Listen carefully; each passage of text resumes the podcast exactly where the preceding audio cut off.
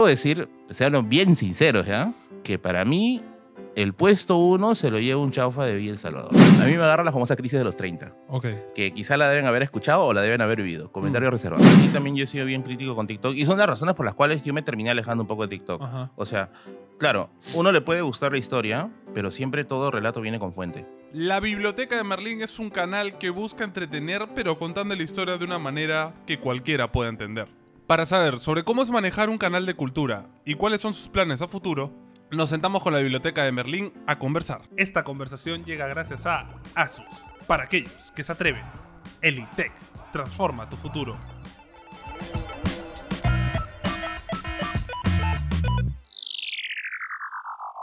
Felicitaciones por el premio Luces. Muchas gracias, muchas gracias. Oye, yo quería que ganaras de verdad. Un- Todo el mundo me dice eso siempre. Después dice, no, que Merlín al final trafan. Pero no, al final todo terminó bien. O sea, salió No. bien. Mira, y de todos los Fue nominados divertido. y categorías, o sea, los que creo que debieron haber ganado, estabas tú y a comer y que Philip. Mapache, y Philip. Ah, Y Philip, obviamente. Pero sí, o sea, bien merecido, en Y verdad. Henry, ah, yo Gracias, también. Henry. Ah, y Henry, Programa verdad, digital. Sí, sí, sí, sí, pero- ambos ganaron, dicho sea de paso. A comer ganó, Henry ganó. Sí, sí, todos Sí, sí, ganaron. todos Por se eso, ganaron. Así que está, está Ha sido. Houston. Algunos nominados eran como, "Mm", pero los premios, o sea, los ganadores han sido justos. Sí, está Eso es lo bueno. está perfecto. ¿Y tú qué, em, de todo el contenido que haces, qué crees que a la gente le atrae más? Mira, yo creo que lo que la gente busca o la gente se engancha es con que temas complejos, que el canal es de historia, ¿no? Y el Sí. contenido a veces puede ser un poco denso, Sí. se manifieste en, en un lenguaje sencillo, sobre todo un lenguaje coloquial, ¿no? Claro. Porque yo incluso al inicio, cuando yo creaba el contenido histórico, había gente que me mensajeaba enojada.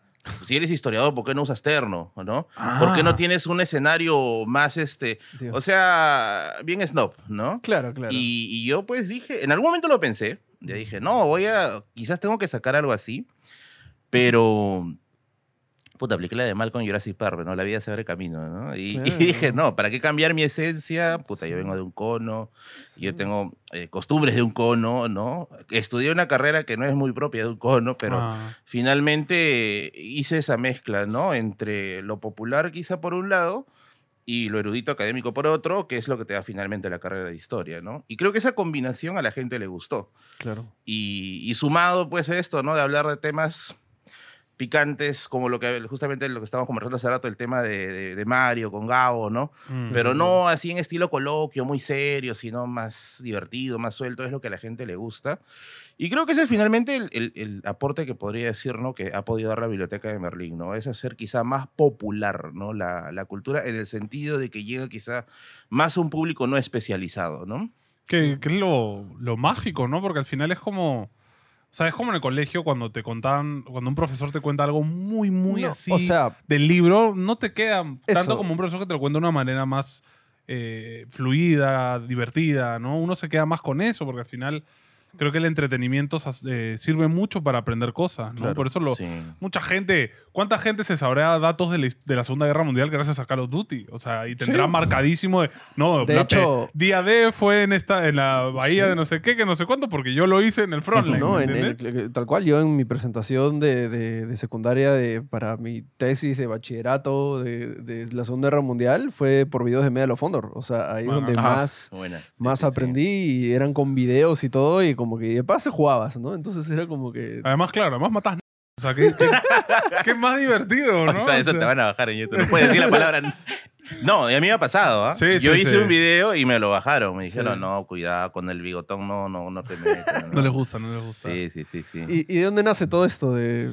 Eh, pucha, son varias cosas, hermano. ¿ah? A ver, si, te- si fuera, ¿no? ¿De dónde nace el gusto por la historia? Sí. Son varios factores, ¿no? En primer lugar está el hecho de que, bueno, yo soy un chismoso declarado Ok. y una amiga mía, Isa Arboleida de México, que es una historiadora, también me decía, ¿no? Eh, La historia es el chisme hecho institución. Claro. En cierto modo es cierto. Es verdad. En Sí, cierto, sí, sí. en cierto modo le doy la razón. Claro. Sí es cierto, ¿no?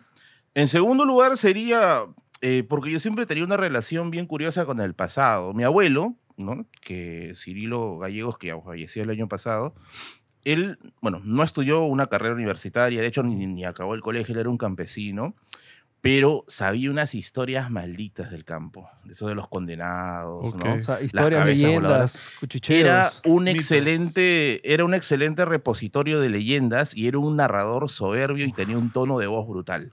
Entonces yo siempre dije, Narrador de cuentos. era un narrador nato. Él estaba, él el destino si lo hubiera llevado por otro lado hubiera sido un narrador brutal. Qué loco. Entonces eh, yo tuve una relación temprana con el pasado por él, ¿no? Te contaba historias. me contaba historias y él a su modo interpretaba hechos del pasado, que claro, no los había llevado en el colegio, pero sí los conocía por cultura general, por ejemplo, la Claro. guerra con Chile, la independencia, ¿no? ¿Pero era su versión o...? Era su versión. Ajá. Obviamente con todas las imprecisiones propias, ¿no? De Claro. una persona que quizá no ha tenido un acercamiento mayor, pero lo que yo resaltaba era que tenía interés. Eso es lo principal, ¿no? Sin interés no se va a ningún lado. Claro. Claro. Por más eh, recursos, etcétera, que tenga, sin interés no se va.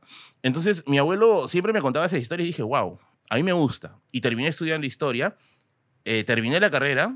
Siempre he sido un alumno promedio, nunca he sido un buen alumno, debo decir. Yo no leo, no, a mí no me gusta leer bajo presión. Por eso yo nunca he sido Ok. buen alumno Ok. he sido un alumno promedio me regular. Entonces yo termino la carrera y me enfrento al desempleo, güey. o sea, ¿qué hace un Claro, historiador? es, ¿no? un, es un rubro es, difícil. es un rubro muy complicado y sobre todo más aún en un país en el que las humanidades quizá no están bien vistas, ¿no? Ah. Claro. Carrera hobby, le dicen, ¿no? Carrera de Sí. vagos, Claro, eso, etcétera, ¿no? filosofía. Filosofía, literatura, ¿no? lingüística, historia, arqueología, está todo como que está en un paquete de prejuicios, ¿no? Ah, Y entonces yo me meto a trabajar como profesor en colegios y en academias, en mis 22, 23 años, si no me falla la memoria. Y cuando llego a los 29, a mí me agarra algo. Disculpe, ¿qué edad tienen ustedes? 28. Yo tengo 34. Ya, a mí me agarra la famosa crisis de los 30, Ok. que quizá la deben haber escuchado o la deben haber vivido. Comentarios reservados. Entonces, este, y a la, claro, para los que más o menos no, no saben, ¿no? la crisis de los 30 es que te has pasado los 20, que es la edad en la que te alucinas inmortal, en la que piensas Claro. que te vas a comer el mundo. Sí. Y, no ya logras sientes nada. que llega y no has logrado nada, ¿no? O ve gente que con menos años ya está en, en No, la hermano, luna. llegas a los tre- y los 30 es la edad en la que los niños te dicen señor y los viejos te dicen joven. Oh, O sea, encima tienes una crisis identitaria de la gran flauta. Y yo digo, ¿qué, qué soy, no? Entonces, eh, yo digo, no voy a pasarme toda la vida enseñando porque, para ser bien francos, es, es, no era lo que yo esperaba. Yo había- no- no te yo gustaba enseñar. es una me gusta, me gusta enseñar, pero yo tenía otros proyectos. O sea, Claro. yo quería, en cierto modo, eh, tratar de, de dedicarme a ser un investigador. ¿no? Claro. Entonces, llegó la crisis de los 30. A eso se añade algo. Yo tenía una experiencia en radio. Yo llegué a trabajar en radio haciendo entrevistas culturales. Ajá. Y por azares del destino, el programa se acabó. se acabó por, por la dictadura de la, de la billetera. Y yo entré en una crisis, ¿no? Y ella, yo decía, no, esto me gustaba. O sea, la radio a mí me gusta. Me gusta locutar, me gusta conversar, me gusta entrevistar. Contar. Y ese día yo me dije, yo como sea voy a volver a redes, a medios Claro. como Ajá. sea. Y, y claro, ese como sea es una declaración, ¿no? Y, o sea, yo no Sí. vengo ni de familia de plata, ni de apellido, ni de influencia. Dije, si me construyo un camino, tengo que construirlo solo. Ya, pero querías volver a los medios ¿por qué? ¿Por Porque la era lo que gloria? me gustaba. ¿por la o plata? sea, el- o- no, o no, por de hecho, ni- mero- ni, me pagaban. ¿ah? Por amor, nomás. Era por amor. eso. Era porque yo terminaba de hacer la entrevista. Claro, yo tenía que hacer todo el, el proceso. Ah, Acá me sorprendo por ver tanta producción. Ayer, ayer era, ayer era todo, ¿no? Y yo decía, esto es lo que me gusta, ¿no? O sea, me gusta mezclar eh, conocimiento con comunicación. Y cuando terminó, pues, esta experiencia de la radio, yo dije, voy a volver como sea, ¿no? De alguna u otra forma. Y tú sabes, pues, que a veces sale esto de que tú te planteas algo y te autopospones. Sí, sí. Te- Claro. el, el- tú- el- el principal autosaboteador es uno Sí, mismo. Sí, el, sí. el síndrome Mañana del lo impostor hago, le dicen, ¿no? ¿no? Claro, ¿no? Mañana lo hago, mañana lo hago. Hasta que un día que yo recuerdo que me agarró un bajón de la crisis de los 30, eh, yo tenía 20 soles, me acuerdo, en mi, en mi billetera. ¿no? Eran los 20 soles que me alumbraba hasta fin de mes, que faltaba como una semana todavía. Y yo digo, ¿es ahora o nunca? Sí. ¿no? Yo me acuerdo que estaba durmiendo la siesta y yo me levanto y digo, ¿es ahora o nunca? Me fui, agarré mis 20 soles, me fui a un mercadito que en Villa Desarrollo le llamamos la chanchería, eh, y me compré una franela roja, ¿no? Una franela roja y un parante de celular. Y dije, con esto iniciamos. Ese mismo día. Ese ¿o mismo te día. levantaste y fuiste. O sea, es como que una revelación. Dije, "Este- si no es hoy, es nunca. ¿Y para qué la franela? Ya, esa es la primera parte. Lo que pasa es que al inicio yo tenía la idea de hacer un canal de review de libros. Ok. Entonces, no Ok. sé si has visto este canal que se llama Cubi, creo que es un pata que hace reviews de cubos Rubik Sí. y que solamente aparece sus manos y el Ok. cubo. Ya, Claro, así- claro. ese estilo querías. Que, que al final el contenido, lo que te Sí, importa es eso, ¿no? Ver claro, el cubo. Entonces, yo dije, yo voy a hacer algo similar, parecer a la franela para el escenario, ¿no? Y ahí haciendo review. Y tú sabes que en esto de YouTube uno se va reinventando. Uno Ajá, va, va diciendo, esto no funciona, esto sí funciona. Esto no funciona, esto- es como, como el árbol de talento, una cosa así. ¿no? Entonces yo dije, bueno, vamos a iniciar con esto. Y ahí nace la biblioteca de Merlín, pues, ¿no? Eh, nace con 20 soles, con, con unos humildes 20 soles. Y wow, o sea, cuando empecé a subir los primeros videos, claro, o sea, uno primero es loco cifras, ¿no? Estás abriendo cada rato el YouTube Studio, ¿no? A ver Sí, cuánto claro, va, como cuánto loco. va, cuánto Sí, va, sí, ¿no? sí. Y yo ya, pues, no, pucha, 10 vistas, Dios mío, ¿no? La semana siguiente, 20, puta, Woodstock, ¿no? O sea, 20 visitas, ¿no? Agárrate, Jimmy Kimmel, ¿no? Agárrate, Conan O'Brien, ¿no? Entonces, Pero Em- sí sabías que el contenido de reviews de libro es bien nicho. es bien de Eh, o sea, nicho. ¿Tenías consciente sí. eso? Todo fue un proceso de, de- comprensión y aprendizaje. Ajá. O sea, yo no sabía editar, no sabía cómo se escarea un canal de YouTube, no sabía de formatos de video, de audio. Todo fue a punta de tutoriales, ¿no? Claro. Y como te digo, o sea, el proceso fue ir aprendiendo. Esto funciona, esto no funciona. Después fui dejando la franela, eh, opté quizá por un formato ya más de mostrarme uno mismo, ¿no? Dejé el nicho de literatura también porque ya veía que estaba muy sobreexplotado y Ujú. como que faltaba un canal de historia del Perú quizás distinto, ¿no? Entonces dije, vamos a enfocarlos acá. Luego fui expandiendo la historia universal. Entonces fui encontrando como que mi, mi estilo, El ¿no? ritmo ahí. Y bueno, y así pues fue surgiendo, ¿no? Después vi que los streamings también eran una muy buena opción, empecé a hacer streams, se empezó a formar una comunidad, ¿no? Empezaron a tocar la puerta las primeras marcas y, y todo, ¿no? Incluso hasta el día de hoy yo todavía eh, sigo aprendiendo. O sea, hay, hay cosas que, por ejemplo, yo todavía no manejo. Por ejemplo, ahorita yo he estado viendo cómo hacen todo esto de las cámaras, cómo conectan los micros. Ay, esto es interesante, ¿no? Claro. no, sí, es, es básicamente el instinto de ser curioso, ¿no? Sí, es que creo que es lo que tiene que tener todo creador, ¿no? Al final, porque, o sea, por muy nicho que tengas, eh, siempre va a haber otro que haga tu nicho también. Y tienes que ver cómo destacar y cómo demostrar, o sea, cómo mostrar tu, tu, tu forma de ver este nicho, ¿no? O sea, y Mm. cómo expresarlo. Aparte yo creo que también que es importante, eh, creo que cuando conoces también un poco de todo, valoras más lo que necesitas, ¿no? Sí. Claro. Necesitas un editor, y como que, y- pero no sabes editar, y luego aprendes y es, ok, de repente sí, en verdad necesito un editor si quiero que quede este estilo, ¿no? Claro, Que si es- quiero esto, yo no soy, yo no me veo capaz, si necesito a alguien que sepa, ¿no? Claro, entonces, o sea, conocer todo de todo, esa curiosidad es súper importante, ¿no? O sea, aquí en general O sea, hasta, no- conocemos de... hasta de nosotros cámaras, que, de- que ¿no? tenemos gente que sabe de todo, por ejemplo, en la pantalla no tenemos ni idea y tuvimos que traer un man que sabía de pantallas, Sí. porque Claro. al final no puedes saber todo. uno puede tener una noción de todo. Yo, yo soy partidario de la idea de que uno no puede ser todista, o sea, no eres Ajá. especialista en todo. Ujú. Pero al menos para el oficio de YouTube, yo creo que hay ciertas cosas que Tienes uno que conoce manejar. que son Sí, relativamente que- sencillas de en entender, ¿no? son manejables, hay de Sí. todo, ¿no? Sí. Pero uno también tiene que tener la, creo yo, la, la humildad de poder aceptar que no sabes todo. Cuando Exacto. alguien te dice, no decir, no, yo ya he hecho eso, yo ya lo he editado, yo ya he hecho eso. Yo tuve Yo un, lo sé, un- un ¿no? problema así. Uy. Resulta que, este es primicia, resulta Uy. que cuando yo inicié, Ajá. eh, eh, me acuerdo que empezaron a trabajar conmigo algunas personas que querían como que sumarse a un equipo. Yo sí soy un poco alérgico a los equipos, yo Ok, soy el lobo solitario. Ok.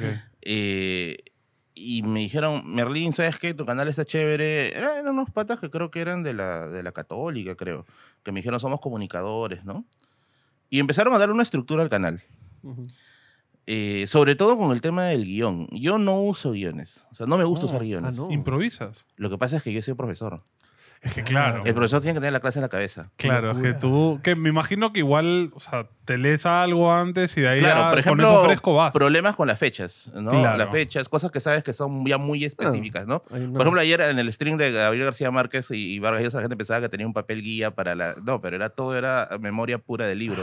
Ah, Entonces, yo vengo como que de la experiencia de ser profesor claro. y dije, yo voy a hacer las cosas como he hecho como profesor. Ujú. O sea, si voy a tener una guía, que sea pues fechas, ¿no? Claro. Números.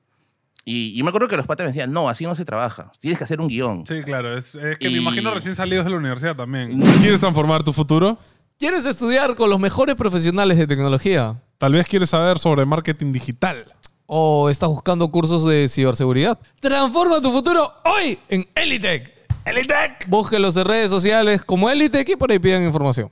No lo sé, pero tenía muy buenas intenciones. O sea, Claro, no, no, claro. o sea, Es lo, definitivamente es muy lo que buenas te intenciones. inculcan al final, Sí. ¿no? Uno va ya con robot también. Y, y yo le digo, oye, pero vamos a poner un nombre, a Rubencito, ¿no? Oye, Rubencito, pero ¿sabes qué? Es- o sea, yo no trabajo así, o sea, no, grabé un par de videos con eso y se nota que estoy recontra robot. Claro. claro, no y se yo nota le que digo, no, no puedo hacer esto. No, pero la norma dicta que se hace así. Claro, Norma, claro. ¿qué, qué norma?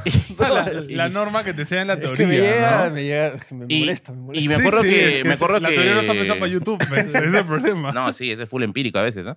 Y entonces este, me acuerdo que grabé un par de videos. Yo le dije, sí, estoy haciendo, estoy haciendo guion, ¿no? Ujú. Y grabé un par de videos y dijo, ah, ya te acostumbraste al guion. Puta, y nunca lo había botado. guion. Ya lo había botado hace tiempo, ¿no? Entonces, esa ha sido como que una forma de, de autocomprenderse, ¿no? De Ajá. saber también qué límites tienes, ¿no? Obvio. Por eso es que el, el objetivo del canal siempre ha sido el nicho historia. Porque a veces gente me dice, Merlin, ¿por qué no analizas la Constitución? Puta, porque no soy abogado. Pero no.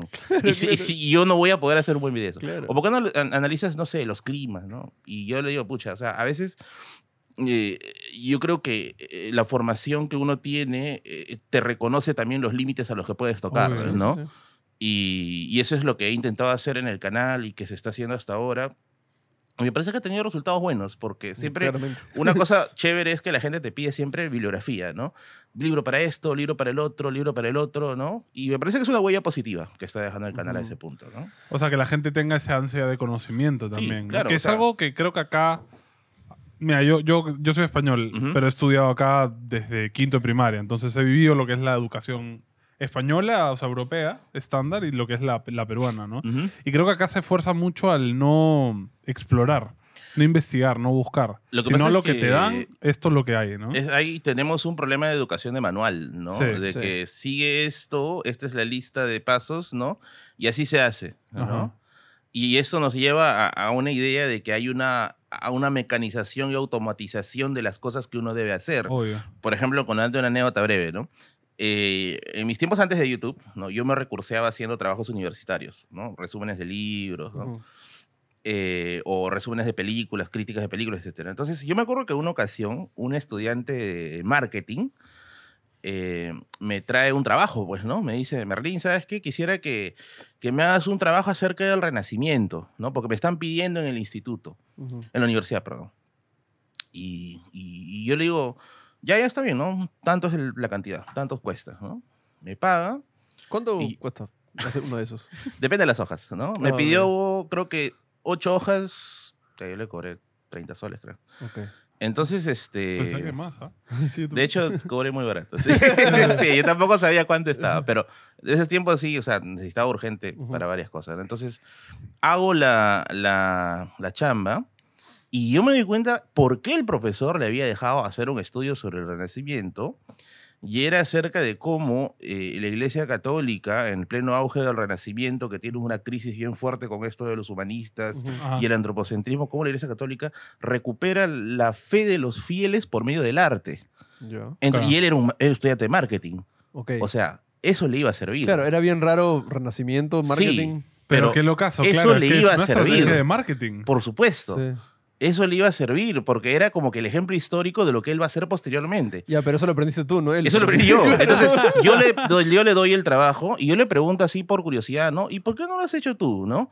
Y me dice, ay, no, es que esto no me va a servir en mi carrera. Yo Mm. tengo que aprender a usar Photoshop, ¿no? Tengo que aprender Ah. redes de mercadeo, ¿no? Claro. Bueno, le digo, ya tanto es, ¿no? Ya está, ya, ¿no? Ya, Entonces, pero ahí el profesor no le explicó o cómo, qué crees que Mira, haya pasado. Lo que pasa es que esto también es otro fenómeno que he encontrado bastante. Mucha gente está con esta idea de que uno solo estudia para trabajar. Claro. Mm. Claro, no está mal. En un país en el cual pues los niveles de pobreza obligan a mucha gente a tener que optar por, por carreras laborales, pero eso no debe ir tampoco divorciado de la necesidad de aprender, pues, Sí, ¿no? Claro, Y- o sea, que tú seas ingeniero o algo así, no significa que no puedas leerte una entonces novela, esto, ¿no? esto del, del, no, que esos cursos yo no llevo porque no me van a servir, Todo ese es atroz, Todo ¿no? Ese es este, terrible. Y, y eso yo lo vi en carne propia allí. Y también creo que en cierto punto es porque ya uno crece en ese sistema, ¿no? Mm. Sí. O sea, está acostumbrado a eso. Yo, como te digo, o sea, he trabajado incluso en colegios preuniversitarios. Eso es peor todavía. Eso es peor. Ah, o sea, O los sea, que te preparan para ingresar. O sea, le has dedicado eh, 11 años de tu vida a un examen de 3 horas, 4 horas. Sí. O sea, ese, ese es el objetivo final, ¿no? 11 Tres, años. primaria y secundaria. Revisen la pues. currícula de un colegio de primaria preuniversitario. Sí, sí, sí. Oh, o sea- sea, es un colegio que tú has, todo el colegio, pero todo enfocado Es a enfocado ingresar. a ingresar. Wow. Y entonces es un absurdo, pues, ¿no? Y, y yo decía, Full pero esto no memoria tiene- también. Los exámenes de admisión al menos tienen esa estructura que es muy memorista. Claro. San Marcos un poco que lo quiero romper con esto de los exámenes de ECO, ya que es más análisis y todo, pero, o sea, las- la realidad es que básicamente uno no, o sea, no termina de comprender, hablando solamente del curso de historia, no termina de comprender la razón de, lo, de por qué está estudiando, ¿no? Claro. Y entonces tienes un montón de gente que cae en esto del pensamiento dicotómico. Si no eres esto, ah, eres el otro, ¿no? Ajá. Si no eres A, eres B. Si no eres blanco, eres negro. Y eso es pues una carencia terrible de alguien que no puede ver grises, porque el mundo es complejo. El mundo Sí, no es no una, es el mundo no es una alternativa a marcar, ¿no? Claro. Sí. Y bueno, ese es, ese es el panorama, ¿no? Que hay ahora, ¿no? No, y luego creas profesionales que no saben salir de situaciones que no esperaban. Sí, claro. O sea, te enseñan a... Todos son robots. ¿Cómo resuelves esto, esto, esto? Pero ¿qué pasa si dos se combinan y resulta en este problema? Ah, se quedan en blanco, ¿no? O sea, Mm. yo, yo personalmente siento que he tenido la suerte. O sea, mi- tú me recuerdas mucho a mi papá, porque mi papá es un adicto a los libros. Ah. O sea, mi papá tiene tranquilamente 6.000 libros en su casa. Wow. Es, un, es un enfermo. O sea, él cu- eh, cuando se fueron de vuelta, se ha llevado tantos libros tenía que se los han tenido que llevar en barco. Sí. Porque no, no podía como llevarlos. Y ha costado un montón de plata. Pero le gusta mucho. O sea, me, acuerdo mucho. Mi papá es de esos que tienen el mismo libro en Ujú. diferentes ediciones. Ah, ese es el bibliófilo. ¿eh? Sí, ese sí, el o sea, bibliófilo. sí, sí, psicótico, ¿no? Y, y repetidos algunos. Y como que mi mamá le decía, pero lo tienes repetido, regala uno. No, no, es que este tiene esto y el otro. O sea, cosas de él, ¿no? Porque me acordé mucho de él cuando subiste una historia que estabas sellando tus ex libris. Ah, el ex libris, sí, sí, sí, sí. Que yo la primera vez que lo vi, que mi papá me obligó a ayudarlo a hacer con todos sus pinches libros. Imagínate, es un trabajo. Te va a haber dolido la muñeca, pero queda No, miedo. pero me, pa- me, me pagaba. Era como que ya, vas a hacer, vas a sellar eh, todos los libros, te voy a dar 60 soles. Eh, Era un dolor ¿no? remunerado al menos. Claro, sí. claro. Era, y yo, ¿Es eso y yo- que es ex libre? eh, es como para decir que ya lo has leído, Eh, ¿no? no, y no, que no. es tuyo, es de tu El ex libris es como un tatuaje. Claro. Uno se pone un tatuaje porque significa algo muy fuerte para él Ujú. Ujú. y quiere llevarlo pues en algo que es perenne, ¿no? Como la Ajá. piel. En el caso de los bibliófilos, el ex libris puede ser un sello, puede ser una pegatina. Una marca de algo. Una- es una marca Ujú. de algo que para ti eh, es que representa mucho. Puede ser un caballo de Troya, puede ser una casa de campo, no sé, algo que para ti, un dragón, ¿no? Que debe decir ex libris y abajo tu nombre, ¿no? Ajá. Eso se utiliza para sellar en los libros porque hace referencia a que el libro es tuyo. O sea, tú le has puesto ya tu esencia. Claro. Y en el mundo de los bibliófilos, o sea, claro, eh, hay ex libris que valen mucho dinero, pues, ¿no? Por ejemplo, si tienes un libro que... Puedes tener, digamos, no sé, un diccionario de Mendiburu... No, puedes tener, por ejemplo, no sé, una crónica, ¿ya? Ujú. Ajá. Eh, que ya de por sí es cara, pero si tiene un ex libris, por ejemplo, le perteneció a Hiram Bingham, ¿no? Ok. Pues Esa otra cosa se dispara. O Claro. sea, los ex libris más adelante terminan siendo como que un elemento de, de- de valor Claro. es como para la el- tasación el- la del libro. Nintendo ¿no? 64 que usó Kojima. Claro. ¿me Ah, Claro. Entiendo, entiendo. Eh, Qué curioso. y me recordó mucho porque eso lo mira, Yo cuando lo hice, qué absurdidad es esta, no, no entendía qué era.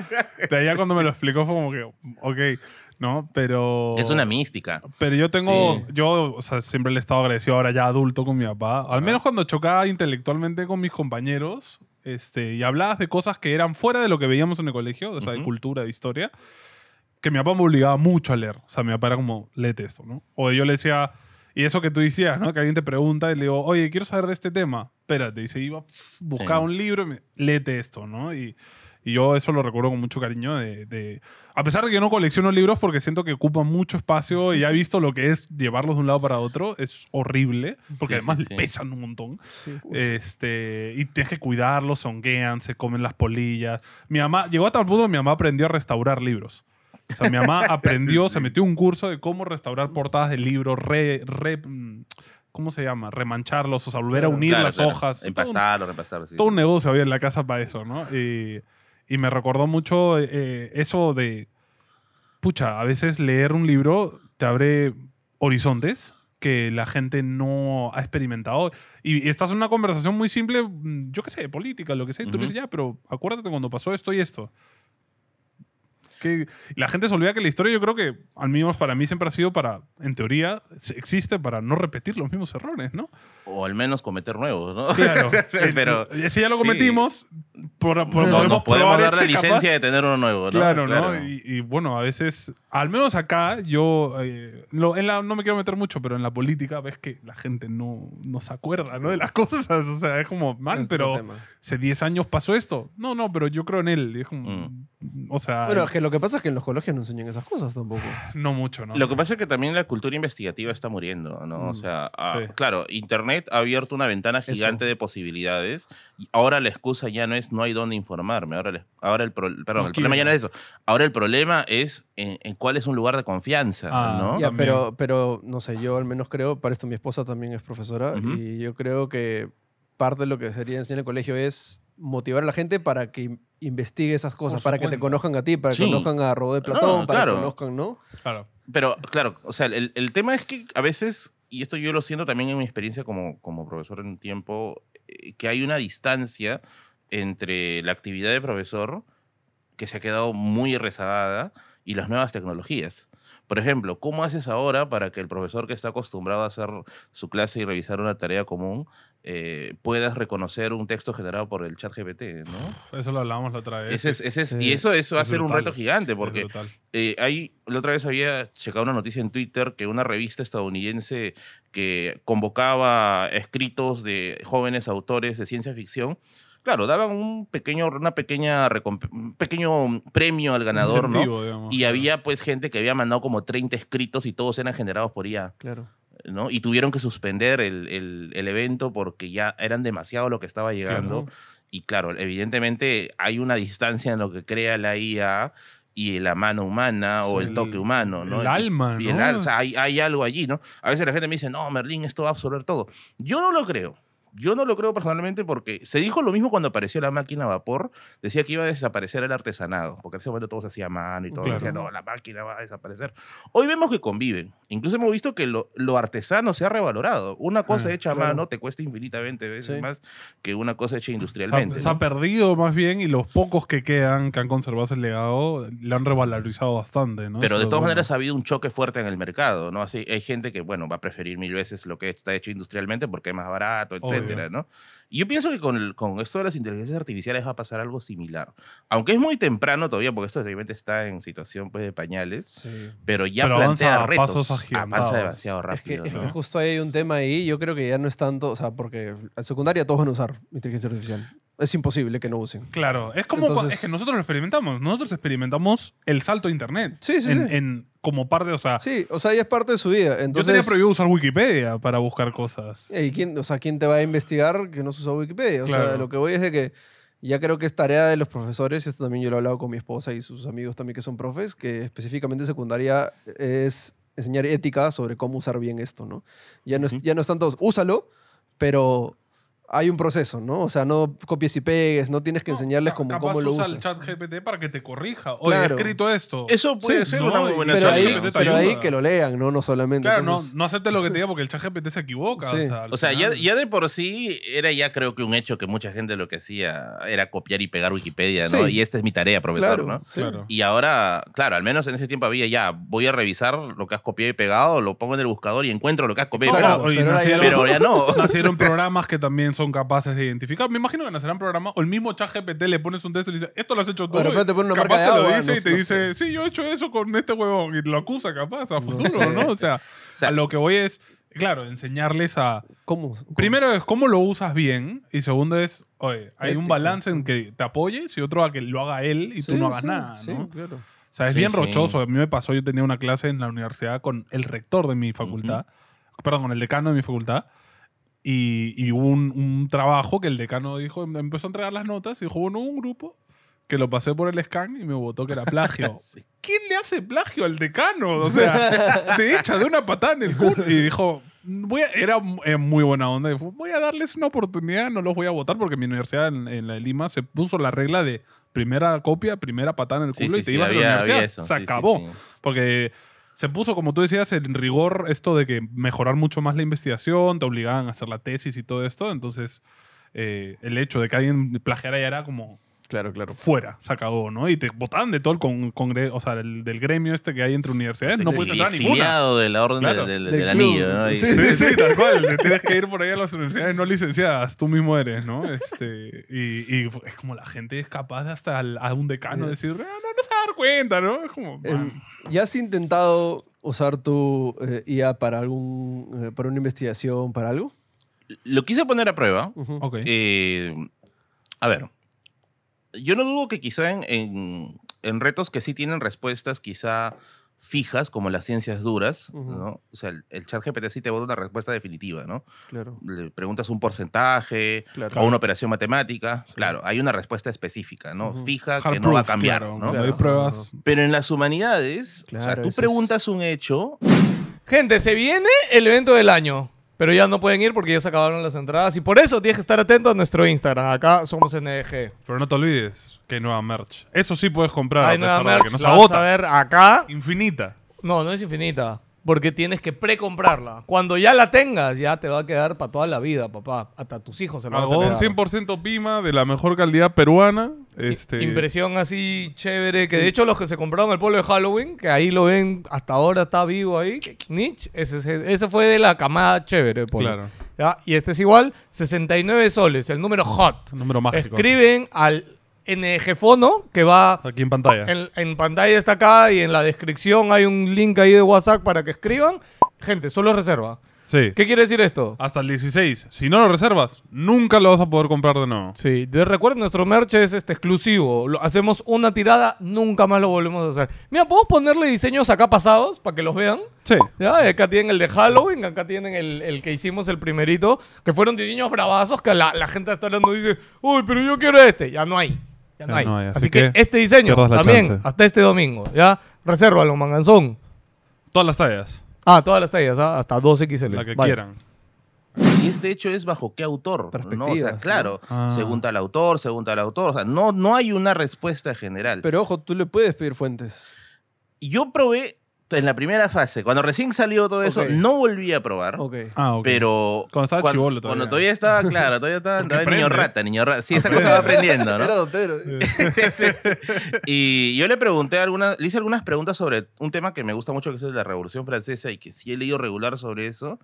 Y te abordaba respuestas bien genéricas. Claro. ¿no? Claro. Bien genéricas y algunas cosas como que medio desfasadas, ¿no? Ujú. Entonces, eh, no hacía los matices entre autores, ¿no? Interpretación y toda esa nota, ¿no? Ujú. Y justamente conversando con, con un amigo que es este programador, él me dijo, eso es complicado, me dice, porque finalmente el, el- la, la IA va a aprender eh, la, la subjetividad de su programador, ¿no? Claro. O sea, no sé cómo será el proceso de aprendizaje, la verdad, de las IAs, pero, o sea, cómo aprende por sí mismo, un programador le inserta la información y el programador obviamente puede tener sesgos, eh, ideologías. Creo que va aprendiendo también de la gente que le habla. Entonces es. Y una- bueno, es peor todavía. Claro, ¿no? es una Imagínate, mezcla de ¿no? sesgos En, muy loca. en dos semanas se activa el cuarto Rage, ¿no? La, la- la sí, IA, ¿no? Sí, no, ya ha ha pasado que varias IAs por ahí sueltan comentarios que. No, sí, la que metieron a Microsoft están así medias. medias, No, este, es que hay un reto gigante, es que yo creo que ha llegado una nueva revolución industrial, Sí, ¿no? O sea, esto sí. es,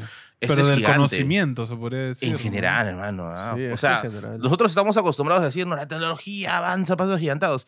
Y claro, cada año te sale un iPhone con características mínimas con respecto al Mm. anterior, un televisor con características pequeñas respecto al anterior, Sí. pero no es como que el primer celular con cámara, Exacto. que fue un salto La gigante. primera Que esto pantalla es eso. táctil. La primera pantalla táctil que sí era gigante. Ya, Mm. esto sí es algo, creo yo, Sí. mm, que recién Lo está que pasa es tomando que esto, vuelo, ¿no? claro, eh, estamos al comienzo, ¿no? Sí. Estamos como cuando se sacó la primera camarita de celular que veías píxeles todavía. coda, Sí. tiembla, coda. Ya, pero mira, pero este, este bebé ya es un monstruo. Claro, ya da miedo. muy rápido, Ya está creciendo miedo. muy rápido, ¿no? Y bueno, no sé cómo será en el tema de las humanidades que requiere mucha comparación bibliográfica. Pues yo también conversando con otro amigo que es historiador me decía, pero Merlín, ¿cómo le haría entonces la IA para aprender, eh, o sea, de temáticas cuyas publicaciones son muy actuales? Porque sabes que los libros más actuales no están en internet, Claro. se venden. Claro. Entonces, ¿cómo lee la IA? No, O sea, no va a poder recu- recoger puede. información y tal, porque los libros no Claro. están colgados. Esos libros se correrán de acá, pues, pucha, en, en cinco años, seis Claro. años probablemente, ¿no? O sea, ¿cómo haría para actualizarse la IA? ¿qué tendría que hacer? El programador tendría que leer el libro y pasarle la interpretación, pero aún así termina, va a terminar estando bajo el sesgo del programador. Entonces, en el área de lo que son las ciencias sociales y las humanidades, yo creo que ahí sí va a haber todavía un hueco, ¿no? Hasta Ok. llegar al punto de la interpretación, en qué punto va a poder estar.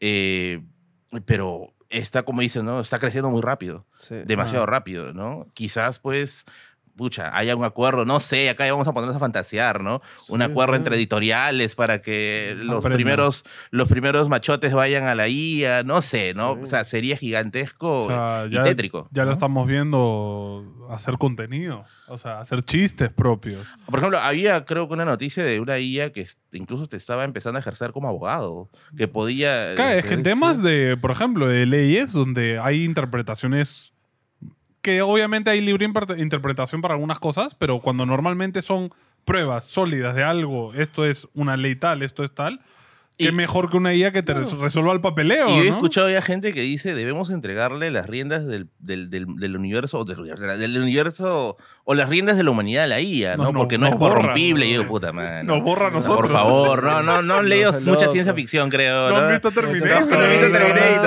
no. Nos va a borrar a todos porque... Hay gente que dice eso, ¿ah? Decía, ante el nivel de corrupción deberíamos entregarle el poder a las ¿no? Mira, yo creo que incluso va a salir una religión que adoren a una IA. O sea, esto to- es que todavía estamos en todo ese proceso que, que no sabemos qué va a Qué pasar. peligro, se da mucho miedo. Y, y lo más probable es que los eventos más catastróficos no los lleguemos a ver.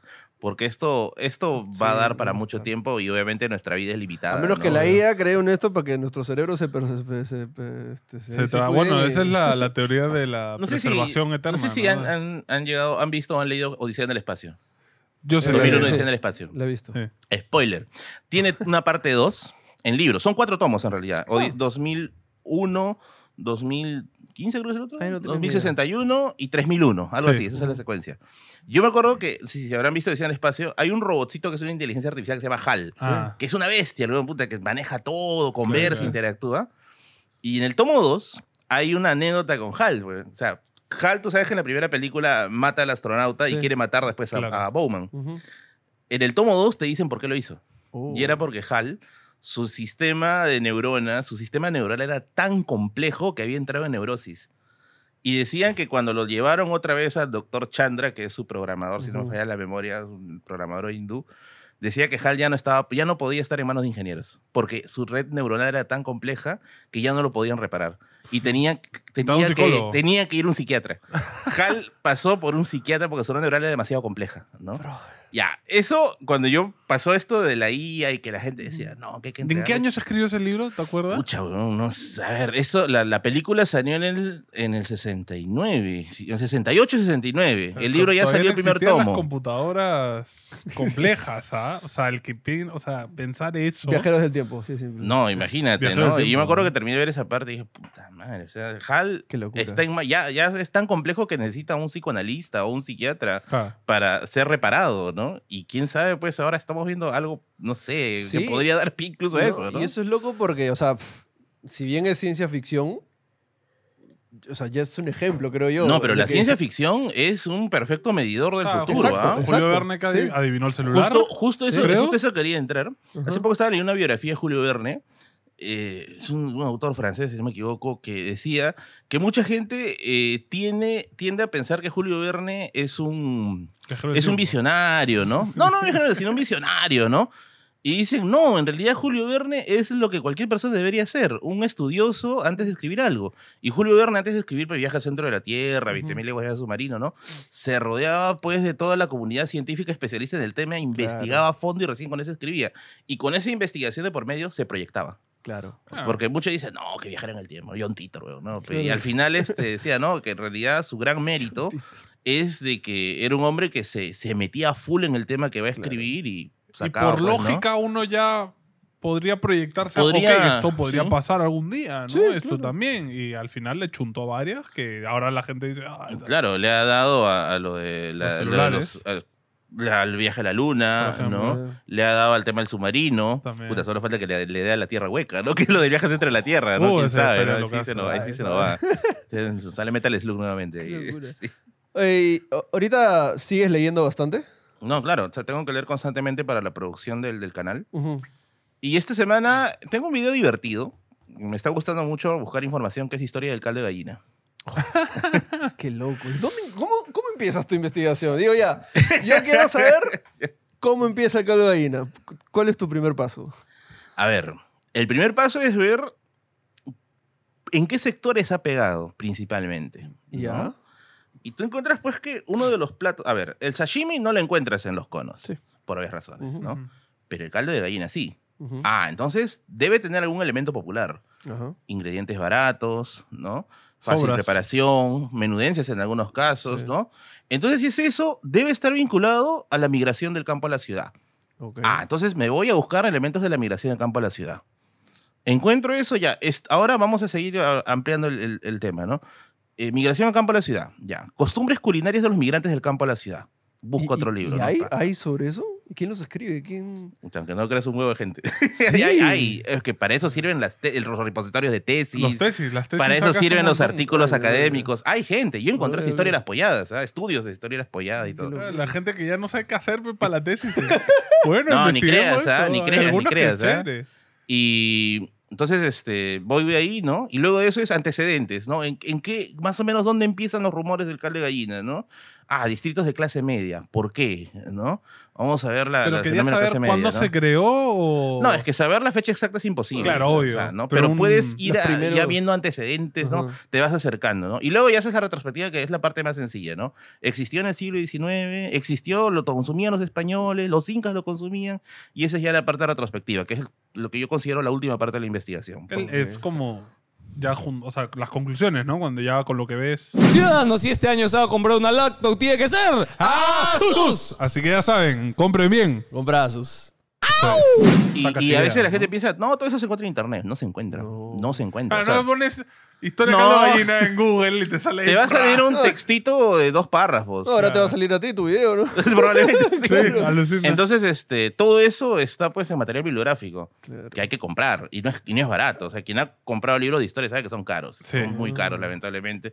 Pero bueno, lo bueno es que yo tengo una buena relación con varias librerías. Soy como que por ahí hay Ujú. algunos patrocinios, ¿no? Ah, y los libros comienzan a llegar. Y yo me encargo de hacer la investigación, ¿no? Hago el mapeo y digo, ya está, me gusta cómo Ya, quedó. pero eso es para contenido. Sí. Para placer. Ah, ¿Lees por placer también? eh, me gusta mucho el tema de Pachacamac, por ejemplo. Eh, leo- a ver, cosas que leo por placer. Pachacamac, me gusta mucho el tema.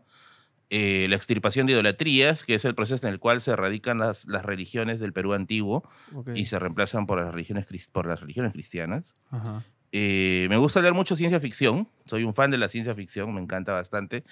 Es, sobre todo cuentos. No soy muy hincha de las novelas. Soy un Ok. lector irresponsable. Yo no puedo terminar una novela cuando no me gusta. Y yo digo, entonces, ¿para qué lo compro? ¿no? Entonces, prefiero comprar antologías de cuentos. ¿no? Terror. Yo no me, gust- no me gusta mucho el terror en literatura. O sea, me gustan los clásicos, Lovecraft y Poe. Ok. Pero acá sí me voy a poner en modo viejo lesbiano, ¿ya? Ok. Es bien difícil encontrar algo igualmente de bueno. Stephen ¿no? King no... Nunca te ha Nunca gustado, me ¿no? llamó la atención. He intentado. No, Ah, sí. no me llamó la atención. Hay Por- un par ahí que son chéveres, pero sí, yo también me leo algunos Pero ojo, que he dicho, es- esto de la literatura es bien relativo. ¿ah? O sea, lo que me gusta a mí Sí. es Claro, lo que me gusta es- Merlín nada más. ¿no? Claro, la claro, serie, claro. las películas. Porque Sí, a veces uno, dice, no, no le gusta, que pucha madre, que no sabe nada, ¿no? Entonces, es como estas discusiones a veces que hay entre nobs gamers, ¿no? Todo, no, olvídate. que si no has jugado este videojuego afgano que salió en el 75, no sabes nada de videojuegos, Sí, ¿no? sí. Que vendió solo dos copias en Dreamcast. No, no, no, pues no. Sí, así al final es en el arte siempre lo que te Sí, gusta o lo sí, que no te sí. gusta, ¿no? ¿Y ciencia ficción más este, medieval fantasía? O Me llevó general? el fantasía, por eso me pegó mucho Elden Ring, la, la jugada de Elden Ring, ¿no? Y, y bueno, del estilo viajes al espacio. O sea, un- un- O extraterrestres así. Claro, ¿no? O sea, ¿Tolkien te gusta o no? Por supuesto. O sea, el Señor de los Anillos. ahorita no quiero irme por hablar de Elden Ring en general, pero ese estilo de narrativa de Elden Ring que es más este ¿Intrínseca? sí que tienes que leer los objetos así y es más esparcida por todos lados y de ahí tienes que conectar puntos este ¿qué, qué opinas de ese tipo de, de, de- de contar De formas de contar una historia, claro. Claro, es, es complejo, es extremadamente complejo y en cierto modo no es lineal, ¿no? O sea, tú Claro. construyes la historia desde varios puntos, Claro, ¿no? Sí. Te juro que a mí lo que más me impactó del Elden Ring no fue tanto el apartado del lore, sino fue el hecho de poder ver un mundo medieval abierto, Mm. gigante, ¿no? Que ya lo había visto un poquito en esto de Elder Scrolls, Skyrim. ¿no? Skyrim, ¿no? Pero, Pero no es- no no es, es tan- no es esto, tan pues. ¿no? No, no es tan complejo. Skyrim es como que historia Es medieval. clásico medieval. Basic, es muy Sí, básica. sí. O sea, es Y- muy de morra básica. Y ¿no? lo otro es el tema de que cuando hay estos juegos medievales tipo RPG, o sea, no sé si habrá gente que está de acuerdo conmigo, pero a mí siempre me ha estresado estas armaduras escandalosas, ¿no? Ah, De más, con puntos, con fuego, ¿no? sí. Y Elden Ring es discreto. Sí. O sea, Sí, ti- es es- verdad. tiene una belleza discreta, no es escandalosa, Sí. ¿no? Las armaduras son bonitas, pero Sí. sin caer pues, en, en que saquen rayos, Sí. ¿no? Salvo un par, ¿no? Pero, Claro, salvo un par, pero... que es de pero- piel, ¿no? O Y sea, no, y lo mejor de todo es que todas tienen un porqué. O sea, tú lees el esto y es como. Claro, ah, tienen, tienen un lore las armaduras, sí. ¿no? Entonces, eso fue lo que me gustó bastante. Dije, este es un mundo en el cual yo me siento cómodo. Ah. Porque antes, por ejemplo, jugaba Mu, ¿no? Ok. Que Jugaba el Mu Online, que, en Ujú. que hacías, pucha, un level en dos semanas, creo. y, El original, Y, sí. lo- y el es apre- original. era apretar un botón y quedarte quieto. Sí, horas, cuando no, había el, auto, el autoataque todavía, de Claro. estar ahí matando toritos. eh. Entonces, este, yo creo que jugaba el Mu, pero yo decía, pucha, pero estas no son armaduras medievales, con brillo, Mm. con, alas, ¿no? horrible. Este es ya de una fantasía japonesa, quizás. Claro, ¿no? claro. Y, y no, pues, no, o sea, Elden Ring me, me impactó por eso, ¿no? O sea, ese, ese realismo, esa crudeza, ese apartado visual. Elden Ring puede ser eh, un fondo de pantalla cualquier fotograma. Sí. Yo tomé ¿No? varios screenshots y están de mi bolsillo. Eso, eso la verdad es una locura. Sí. Y me volví más loco cuando me di cuenta que había un mundo subterráneo. Uh, Yo- no. Ahí Yo creí que ya no- estaba terminando. doble, sí. Como, como No nosotros nos lo dieron ¿no? antes, cuando, cuando nos contó el Fela eso de no, y hay más abajo. Sí, como- sí, sí. Yo me quedé loco. Y me acuerdo que esas eran las épocas en que mi hermano estaba postulando a la uni. Y mi hermano se envició. No, Y- lo y- cagaste. menos mal ingresó. Menos mal ingresó. Pero eh, nos quedamos viciando, pero así terrible, ¿no? Yo jugaba, yo jugué astrólogo. Yo sé que me van a decir de todo por jugar astrólogo. No, ese es el fácil, ¿no?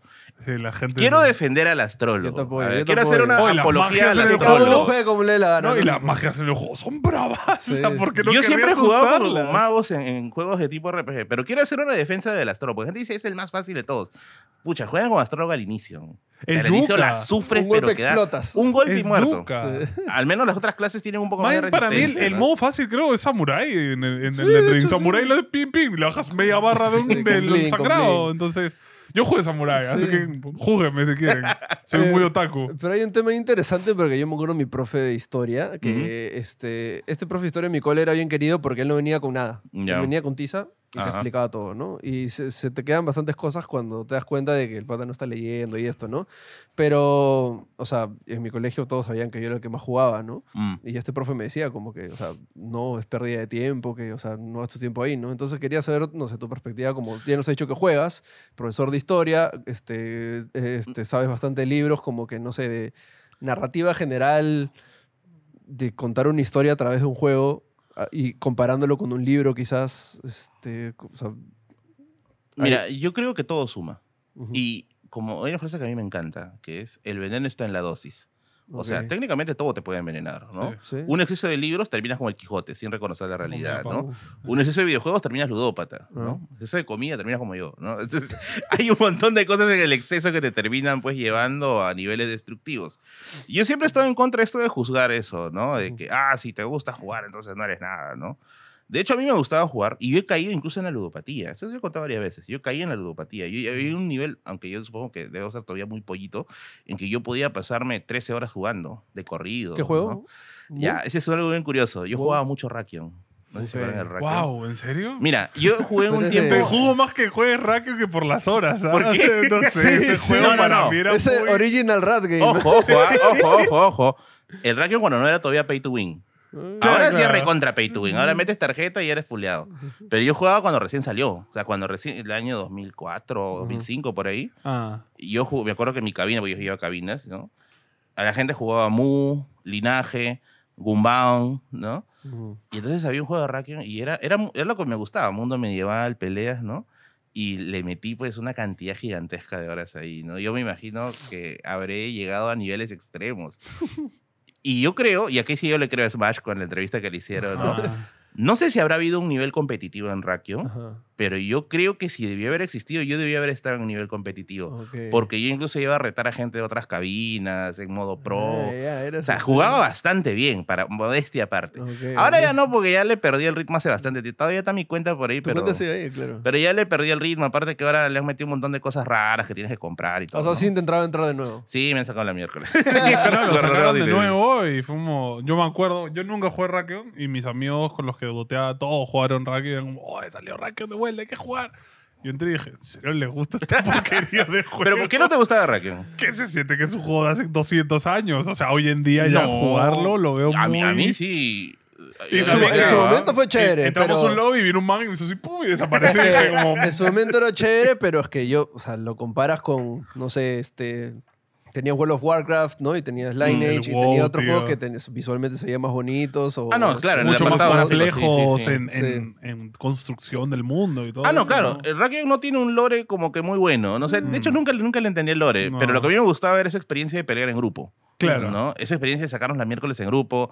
Eh, yo era loco estadística. Sacaba mi calculadora, ¿no? Que me suma. Ya, me veo como un payaso, no importa, pero me suma, ¿no? Este casco no combina con mi espada, pero no importa. Me suma velocidad, ¿no? Está con mi calculadora ahí, ¿no? Sacando cuentas ahí. Y, y sí, o sea, sí me gustó. De hecho, creo que fue el único juego de ese tipo casual que jugaba así, que es de que te metes, te sacas el hacha y luego te vas, ¿no? Pero sí, caí en mi nivel de ludopatía, ¿no?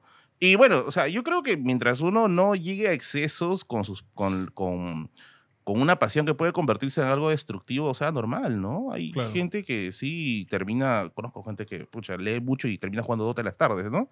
Claro. Y no hay ningún problema, ¿no? De hecho, tengo un amigo que es doctor en historia y que en las tardes se mete su Dota, ¿no? Y está el Ah. niño rateando ahí, ¿no? Está ahí este, flameando a la gente. ¿no? Claro, Con cultura. mete ulti, mete ulti, ¿no? ¿no? Entonces, este, normal, ¿no? O sea, yo creo que no hay, no hay una relación directa de que si haces esto, inmediatamente entras a este mundo del mal, ¿no? Ah.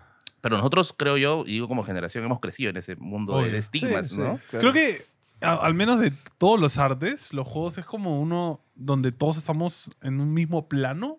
O sea, si nos ponemos a hablar ahorita de libros, él me saca la mugre. Si le digo, no, y esto, él me dice, no, pero este, pum, pum, pum", pero de repente si estamos hablando del mismo juego, como que Ah, estamos no. bajo el mismo plano, ¿me entiendes? Mm. O sea, estamos doteando, ¿no? Claro, claro, Al claro. final estamos bajo el mismo universo.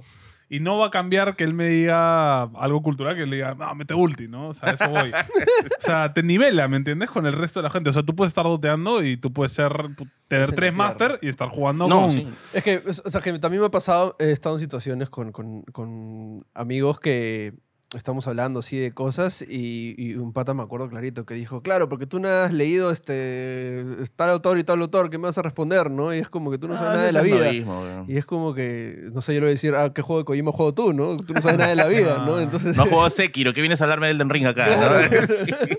entonces este, Es un- al final son perspectivas Sí. también, ¿no? Pero, no sé, no sé, se me hace Es que curioso. de- hay bastantes novismo, pues, ¿no? Por ejemplo, Uf. estos, estos libros que nunca me han gustado, 50 libros de leer para ser culto, ¿no? Ah. Y la gente se lo toma como un manual, ¿no? O sea, Sí. Dice, no, si no termino esto, no soy culto, ¿no? Y, pucha, o sea, no hay, pues, ¿no? Claro. O sea, yo no creo que también haya una lista de estos 50 juegos tienes que jugar para ser un gamer, ¿no?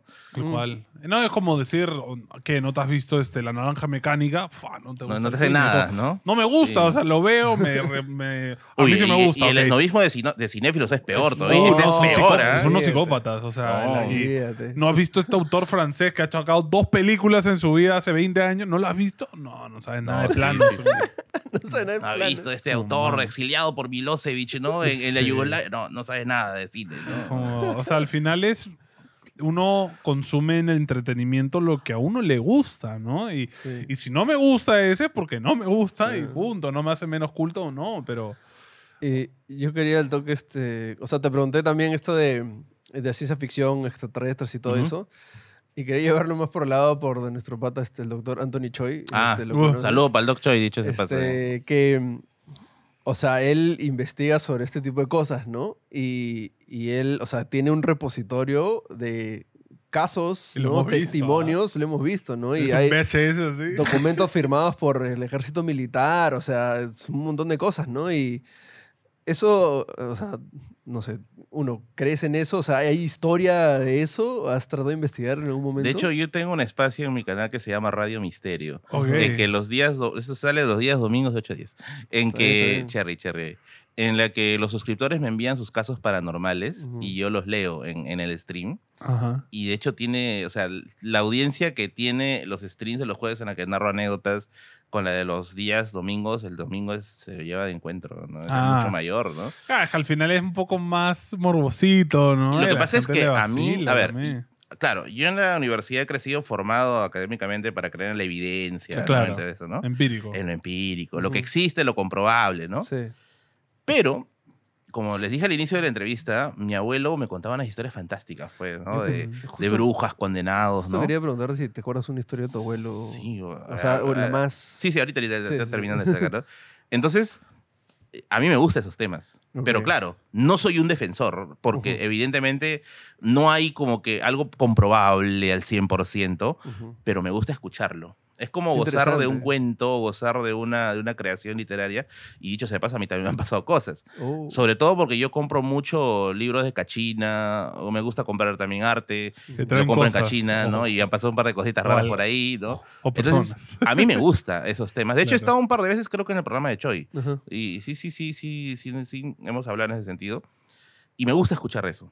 De hecho, esta es una parte que quizá no he contado nunca, de que por ahí incluso tengo algunos libros conspiranoicos, pero no es tanto por el hecho de creer, sino porque me gusta ver cómo han armado esa ficción. Ajá.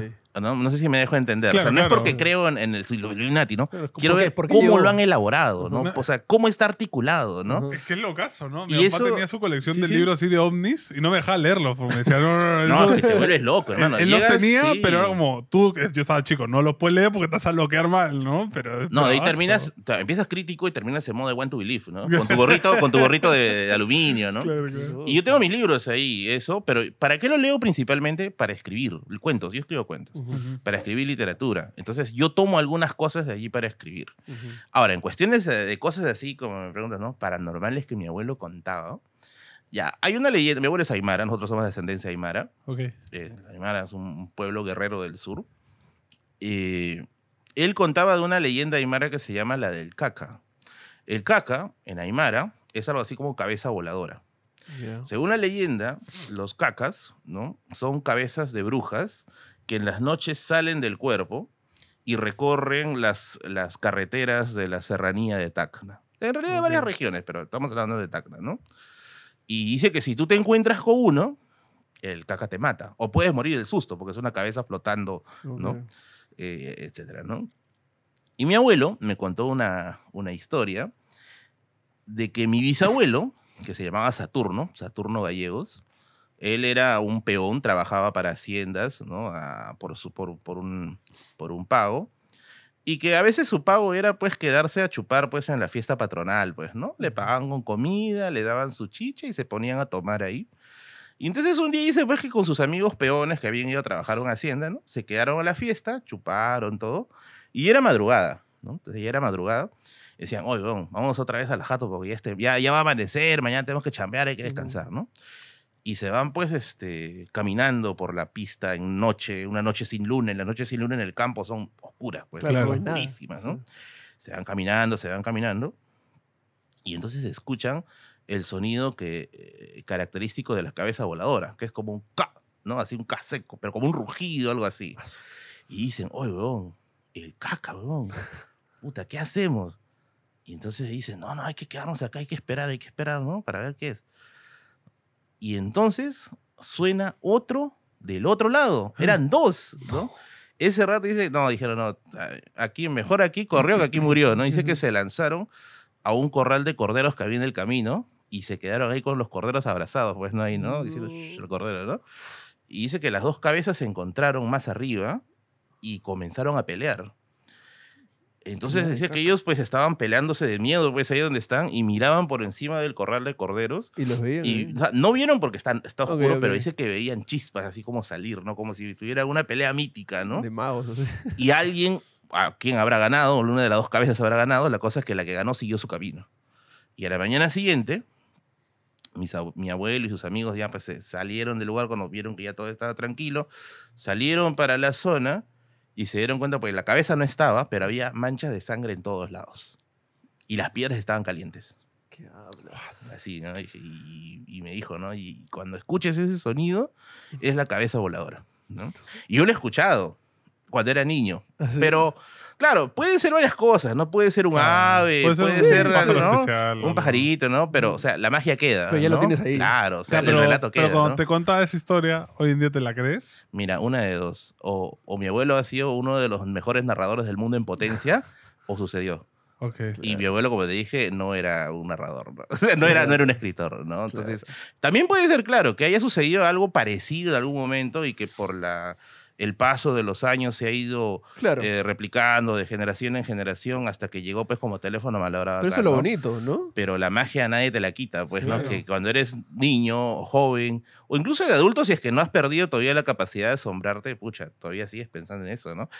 Y, y, bueno, yo lamenté mucho, de, evidentemente, la muerte de mi abuelo. Mi abuelo falleció el año pasado, pero para mi buena fortuna tengo sus audios eh, con de todas sus historias, los tengo archivados ¿En en, mi computadora genial. y quiero pasarlos a texto y publicarlo, ¿no? Como, Como un como libro un cuento. libro de historia fantástica de Tacna. ¿no? Increíble. Qué chévere. Entonces tengo ahí sus, sus historias, me falta tiempo nomás para poder transcribirlas. Increíble. Y son cosas alu- alucinantes, porque imagínate, ¿cuánta gente eh, tiene su abuelito en provincia que sabe esas historias? Pero ¿qué hace uno cuando visita al abuelo? Está con su celular, ¿no? Claro. O está ocupado ahí pensando en otra cosa, ¿no? Ya nadie se siente a hablar con el abuelo. Sí, Y esta es la última generación. O sea, de acá se muere el abuelo y nadie más se enteró, ¿no? O sea, Claro. ahí, murió. Se, se pierde, se pierde la historia, sí. Entonces, por eso creo en ese sentido Radio Misterio. Pues. Claro. La gente que ha escuchado esas historias, ¿no? Las que envía, las cuento y se quedan grabados ahí en un repositorio. No, y el, el que lo escucha luego se lo queda y capaz yo le estoy contando, oye, me, con- me contaba el otro día una historia de Eso las cabezas sucede. voladoras, ¿no? Y- Por ejemplo, alguien cuenta una historia y otro dice, oye, esto también me pasó a mí. Uf. Me contaron lo mismo, ¿no? Entonces, como que ya hay una complicidad Se en grupo, comprueba. ¿no? Claro. Claro, ¿no? Y ya todo el mundo está con su gorrito de aluminio hace rato, no pucha, máquina, ¿no? Hay, eh, ¿Usas TikTok?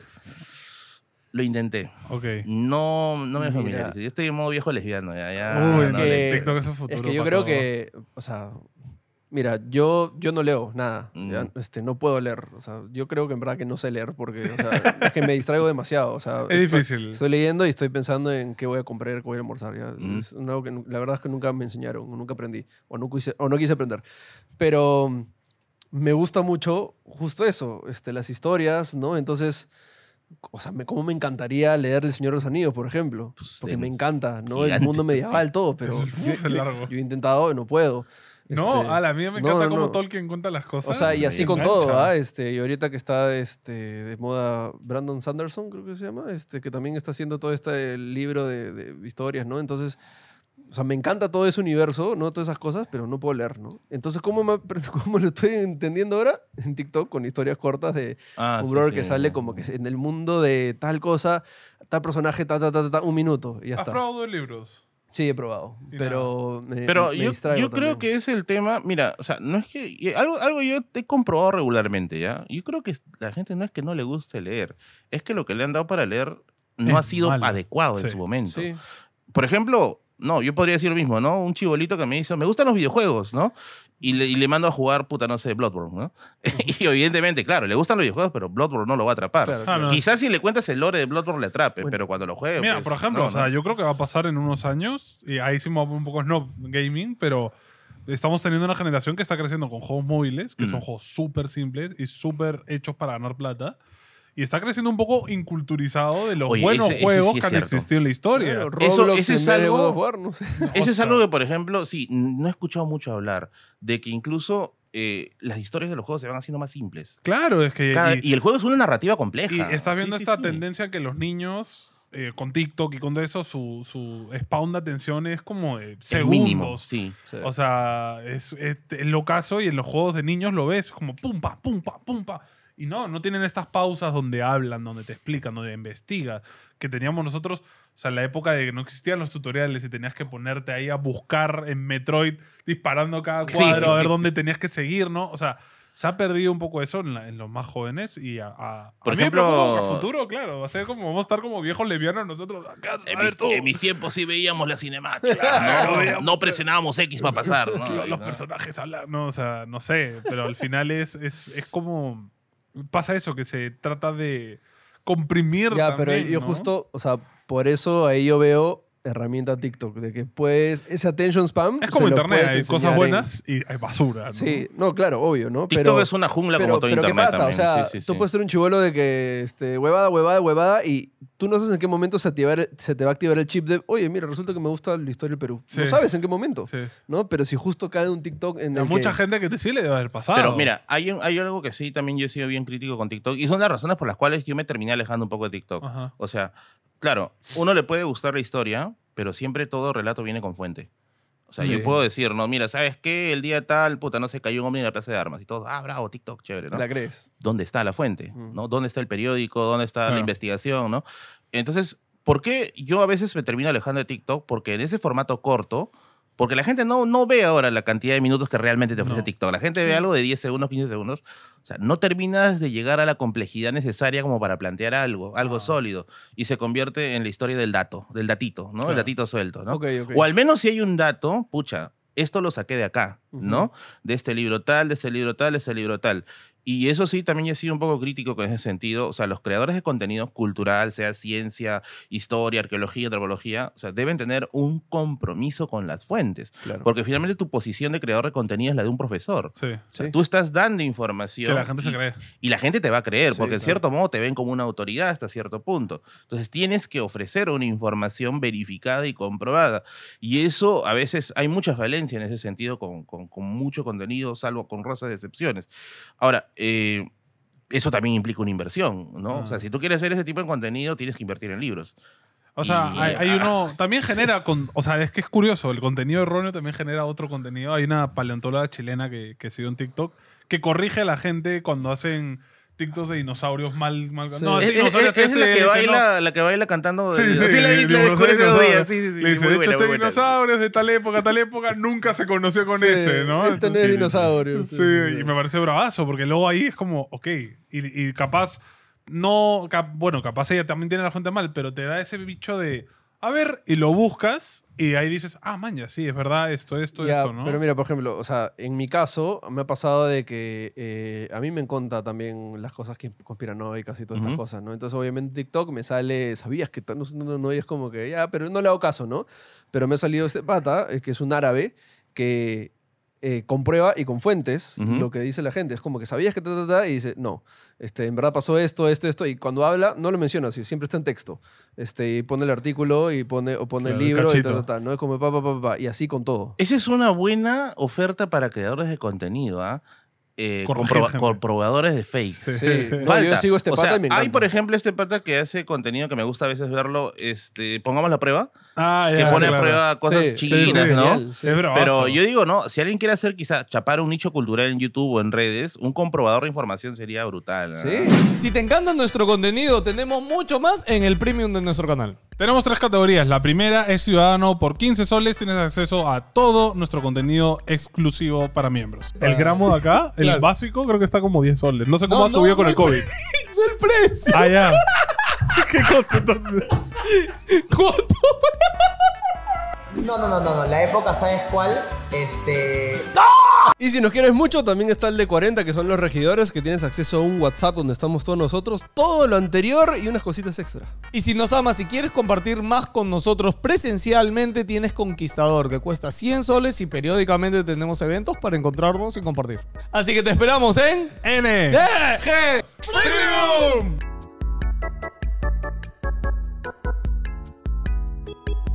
O sea, o sea, hay una que digan, oportunidad ¿no? bien- bien Berlín afirmó esto, ¿no? ¿Será cierto? Pongámoslo a prueba, ¿no? Empieza a revisar, ¿no? Claro, o sea, hace, falta, ¿no? ¿no? Porque ahora, pucha, vivimos un tiempo de las fakes que son alucinantes. O sea, cada vez Peor O sea, ahorita con, con- con la pandemia que... todo. O sea, yo, yo creí que estos movimientos antivacuna, eh, estos este, movimientos antiantenas, todo, ya se habían quedado siglos atrás. No, o sea, El- Es lo caso cuando Es- vimos que la gente decía que la vacuna del COVID te querían poner un... No, y- las acrobacias mentales, argument- las acrobacias argumentales que hacen para justificar cosas son alucinantes, ¿no? No. Y yo vi, por ejemplo, un caso bien curioso, no sé si se acuerdan cuando empezó la pandemia, había una Ah. niñita que decía de que iba a venir, había visto, tenía una visión y que un humo negro iba a aparecer y que la gente tiene que meterse a su casa. Fue bien conocido el caso. Ah. El no, 2020, por ahí Sí, fue. sí. Y la gente se metía a su casa. Sí. O sea, Vizcarra se me estaba diciendo, métanse a su casa, por favor. Nadie, las, las pelotas. La niña dijo, no, tuve una visión, ¿no? De que va a venir una peste, ¿no?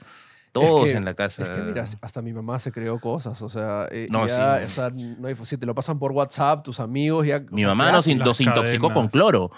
Mi ¿En mamá recibió un WhatsApp que decía que había que sumergir las, las, los vegetales en cloro. No.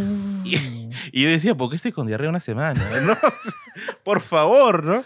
Y en mi casa yo pregunto, ¿no? ¿Ustedes también están mal? Pucha, sí. Y empezamos rastreo. ¿Dónde empieza todo esto? Claro. Investigación. Investiga, digo, mi mamá echando gotitas ahí al... Pucha, No. Digo, mamá, ¿qué estás haciendo? Le digo, ¿no? No, es que estoy desinfectando las verduras para que el virus no los agarre, ¿no? Puta, no nos agarró el virus, pero nos agarró una churreta, pero de proporciones homéricas. Y, y yo le, le preguntamos, ¿no? ¿Dónde sacaste esa información? No, esa información está en, en- Nos pasaron por un WhatsApp, ¿no? ¿Quién la dio? Un médico. A ver, ¿no? Y era un señor con bata de, de- de reputación dudosa, ¿no? Eh, que, le ponían un apellido que, que suena confiable, ¿no? De Ah. de- de 10 consonantes y dos vocales, ¿no? Sí, sí. Doctor alemán, ¿no? Tal, ¿no? Entonces digo, no, esto no, esto no es cierto. Sí. No, está mi- matando, Mi ¿no? esposa que es médica renega mucho de esos comunicados médicos fake. O sea, me acuerdo una vez mi papá nos pasó en nuestro grupo. Era un pantallazo del colegio médico, ¿ah? que le habían agarrado el mismo fondo, la misma imagen, el texto, todo. Así que no sé cuándo mi esposa le puso a mi papá, señor, eso no es el colegio médico, ¿no? O sea, uno va. Pero, o sea, y ¿quién uno es- se lo cree, pero no te vas al, al Instagram o al Facebook No, del colegio médico y entras a ver si lo ha publicado, Pero ¿no? es quién se da el trabajo, qué ser humano malvado se da el trabajo de hacer esas cosas. para qué? gente, ¿no? Pregunta es ¿por qué, no? O sea, yo siento que detrás de eso hay una agenda de poder, ¿no? En el sentido de que hay gente que capitaliza estas cosas para votos. ¿no? Claro. Y, Es verdad, es verdad, y sí. yo pienso que es eso, ¿no? Y bueno, los, los daños colaterales somos nosotros, pues, Sí. ¿no? Obvio. Y por mi jato, por ejemplo, se han bajado como dos antenas, ¿no? La gente estaba así Sí. como en Springfield, ¿no? Y bajándose a bajar de estatua, Con el ¿no? 5G. Literalmente, ¿no? Entonces decía, no, que esto ocasiona radiación. Puta. Bueno, sí ocasiona radiación, pero no es una radiación maligna, ¿no? Tu celular. Claro, o sea, provoca técnicamente radiación. estás sometido, ahorita estamos rodeados de No, ahorita. Una mosca estará que veía acá como una pantalla de Star Wars acá con toda la radiación, ¿no? Sí, claro. Y, y la gente, o sea, no, no se da el trabajo de investigar, averiguar, ¿no? Y yo decía, no, pucha, lo más certero que tenemos ahorita son los comunicados de la OMS. Claro. No, pero dijeron una cosa y después dijeron otra. Puta, ese es el método científico. Claro. pero es O sea, lógico, ¿no? O sea, es que no eso te- fue lo sí. complicado que no- cuando no se sabía. Y era como, parece que es esto, pero todavía no sabemos. Y la Sí. gente, es esto entonces, ¿no? Y era como, No, no, no. no. Y después se comprobó que no hacía falta la lejía en los zapatos. Y luego lo otro, y no sé qué. Y ha sido lo caso. eh, eh, cuando uno se acuerda hace dos años y dice. Fue ahorita. O sea, fue ahorita, sí. ¿no? Se Y siente como de una generación atrás. Justo ¿no? con, con mi esposa me, hizo, me obligó a ver Grey's Anatomy. La- y tiene una temporada que es Sí, el que COVID. están con mascarillas. Y, y lo, y lo vimos y me acordaba de las cosas que habían pasado. Y decía, Vietnam, "Ala, ¿te acuerdas cuando hacíamos esa huevada de que las mascarillas, que el no sé qué? Que lo- yo me acuerdo que salía a la calle No, con guantes. No salimos de nuestra casa por dos años. Pero salía con guantes. Y, y era como. Me acuerdo que me calateaba en la puerta de mi casa. o sea, mi mamá no me dejaba entrar. No, no, no, quítate la ropa ahorita. Y, lo metí en una bolsa de basura. O sea, era una cosa de. ala, de loco. Yo sí ¿no? llegué a salir, pero casi un año y medio después. Yo no vi la calle como un año. A mí me tocó Sí, yo por, también. porque yo era el, el, el ¿El elegido? más exponible Mm. por el bien de los demás, ¿no? Para comprar la comida y esas cosas. Era Soy como leyenda, que si ¿no? le toca, si le toca, probablemente sobreviva, ¿no? O sea, el resto no. Entonces tú vas, ¿no? Y, y obviamente bueno, quería que mis papás salieran, ¿no? Entonces ya salía Claro. yo. Pero claro, y, y ala, las cosas que hace en la calle la gente. Me acuerdo que yo iba al Wong porque no tenía un supermercado. Es que yo el único supermercado cercano era Wong. Y no Sí. te podías ir muy lejos porque la policía te, te tenía. Sí, sí, sí. Me iba al Wong, que la plata que hemos gastado en la pandemia solo por ir al Wong. y me acuerdo la gente iba con maletas de viaje para Ah. cargarlas de cosas. Y era una locura. O sea, la gente Sí, era yo- loca. yo Veía las con- cuentas y eran traje de hazmat. así. cuentas. Claro, en San Isidro veía la, la gente se gastaba dos mil soles en el supermercado. Se atiborraba de cosas. Mis soles, eso. Do- tres meses de comida, mi hija. Una locura, una locura. eh. No, y, y yo me acuerdo que cuando yo, o sea, yo tuve encima la mala suerte de enfermarme en pandemia. Yo Uh, tuve una enfermedad al oído bien, bien delicada. Ah, no de COVID, sino. de- No, no, no. Ok. Y justamente yo me cuidaba mucho porque en mi casa, mi mamá y yo somos de sobrepeso, ¿no? Claro. Entonces somos lo más, lo más, esta es una, pandemia gordofóbica. y me acuerdo que yo me enfermé y tenía que ir a la clínica a atenderme. Y me acuerdo que salí, o sea, me tenía que poner doble mascarilla y esa cosa, esa facial. Ah, ¿no? la máscara, Sí, el escudo, el escudo facial. Y me acuerdo cuando salí a la calle, o sea, era, era, pucha, The Last of Us, ¿no? Así, ¿no? Sí, parecías un Y estaba astronauta. Y encima, pues, ustedes no usan lentes, ¿no? No, yo no. no. Tienen suerte. Los que hemos usado lentes en, pan- en pandemia le hemos sufrido horrible. Ah, se te empaña todo. La Claro. mascarilla te empaña. Sí. Es horrible. Ya cuántas veces casi me ha pisado un carro por eso. No. Sí, varias veces. ¿no? Y yo me bajaba un poquito para respirar. Súbase la mascarilla, señor. Espera un rato. Le digo, no, me va a morir por un atropello, no por el COVID. ¿Te acuerdas que había gente que salía con el mono? O sea, con una vaina encima de Ah. la ropa. Ah, sí.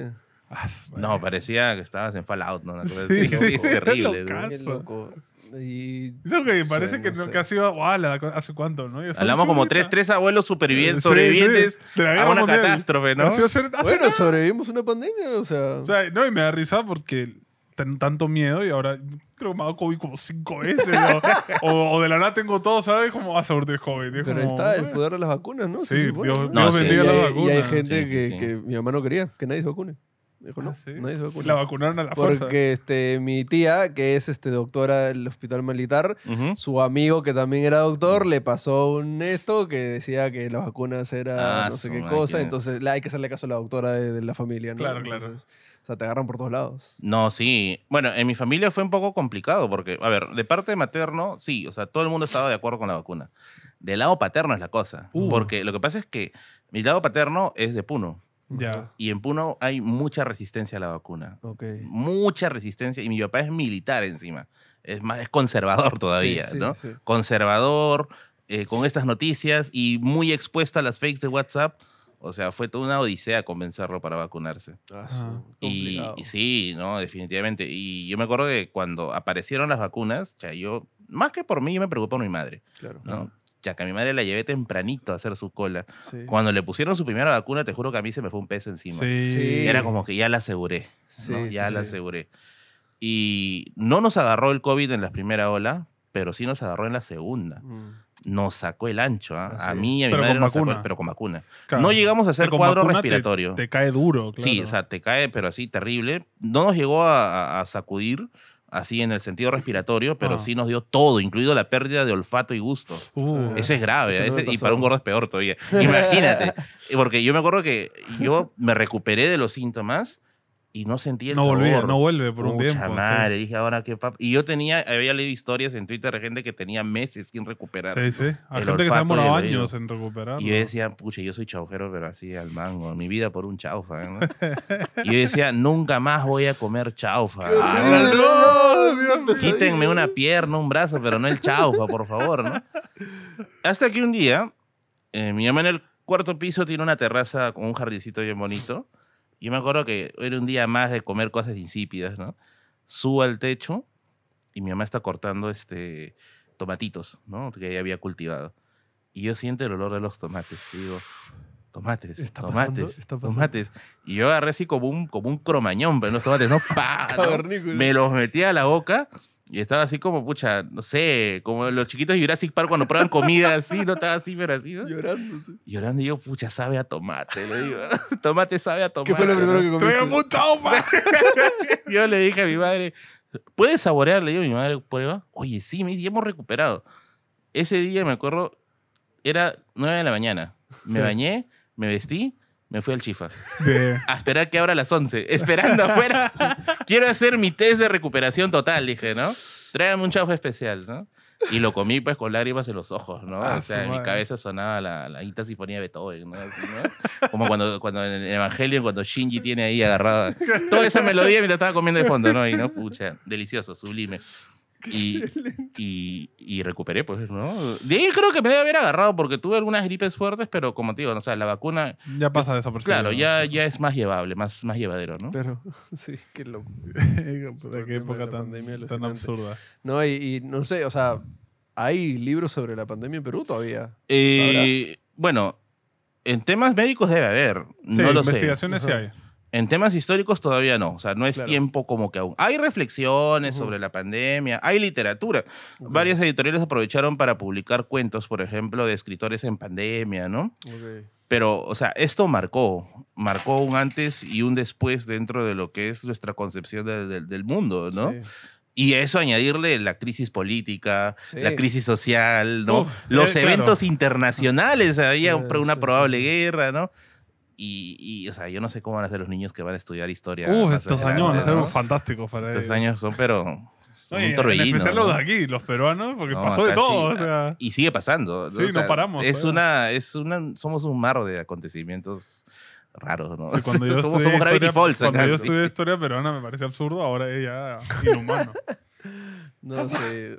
Salud, salud. Debe ser una locura futuras generaciones, pobrecitos. ¿no? Sí, no. Aunque ahora con OpenAI, ¿qué pasó en Perú este, con la pandemia? De repente, ¿no? No sé. Cargando, cargando también, ¿no? 10 minutos. ¿no? sí, Sí, sí, bueno, te puedo poner un resumen por fechas, ¿no? De eventos históricos. Hitos. Sí, claro, debe ser. ¿verdad, Sí, no? sí. Pero ojalá investiguen. Oye, Merlin, ha sido muy chévere. No, gracias a usted, más bien. Este, antes de acabar, nosotros tenemos una pequeña sección Ah, que ya, se llama. Speedrun, que básicamente te va a soltar preguntas rápidas y lo primero que se tenga a la mente contestar, ¿no? Ya. Eh, ok. Este es el speedrun de Merlin. Juego favorito. Golden Sun. Primera consola. Su madre, como buen conero, una Polystation. Primer juego. Street Fighter con una cachetada encima.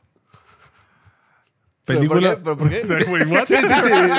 Frena un toque. Sentido de investigador, no, no puedo dejar pasar Sí, esto, dice, ¿no? sí, sí, Esto no- Lo que pasa es que yo, a ver, yo crecí en una familia bien pobre, Ajá. pero que me compró una consola, y ahí te van a entender por qué.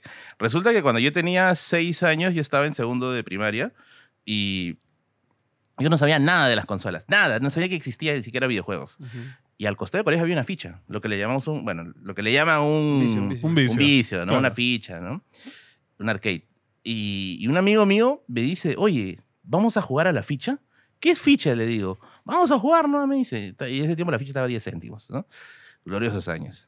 Y, y me lleva, ¿no? Y hay una máquina de Street Fighter. Descubriste el mundo de... Y me pone la fichita y me dice, vamos a jugar, ¿no? Y me hizo presionar los botones, ¿no? Yo no sabía qué estaba haciendo, pero veía que se movían. Y ahí descubrí la magia de la, de la aleatoriedad en los pele- juegos de pelea. Y yo, para mí esa fue una experiencia increíble. Pero primera vez entendía que era un videojuego. Llegué a mi casa y le conté a mi mamá. Orgulloso. Orgulloso, ¿no? He descubierto el mundo. Me cayó una cachetada. No. Me dijo, no, eso no se hace, eso no se juega. Del Es para diablo. delincuentes, para vagos. Y en la tarde le contó a mi papá, que llevaba del trabajo.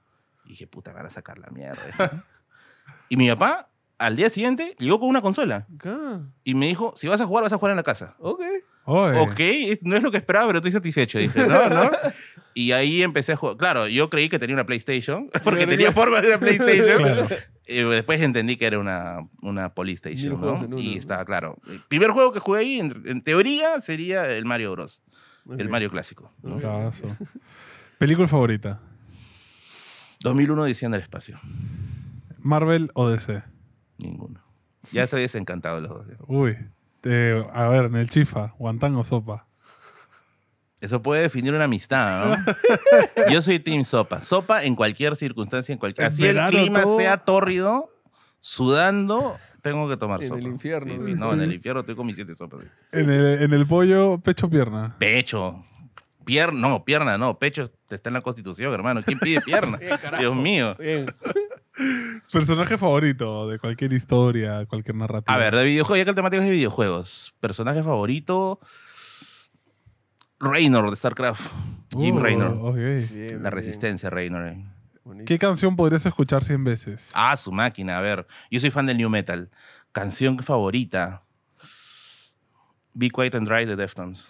Uh. Ya, ya. Si te vas de viaje, ¿qué prefieres? ¿Playa o turismo? Turismo, no me gusta la playa. Eh, ¿Cerveza o trago?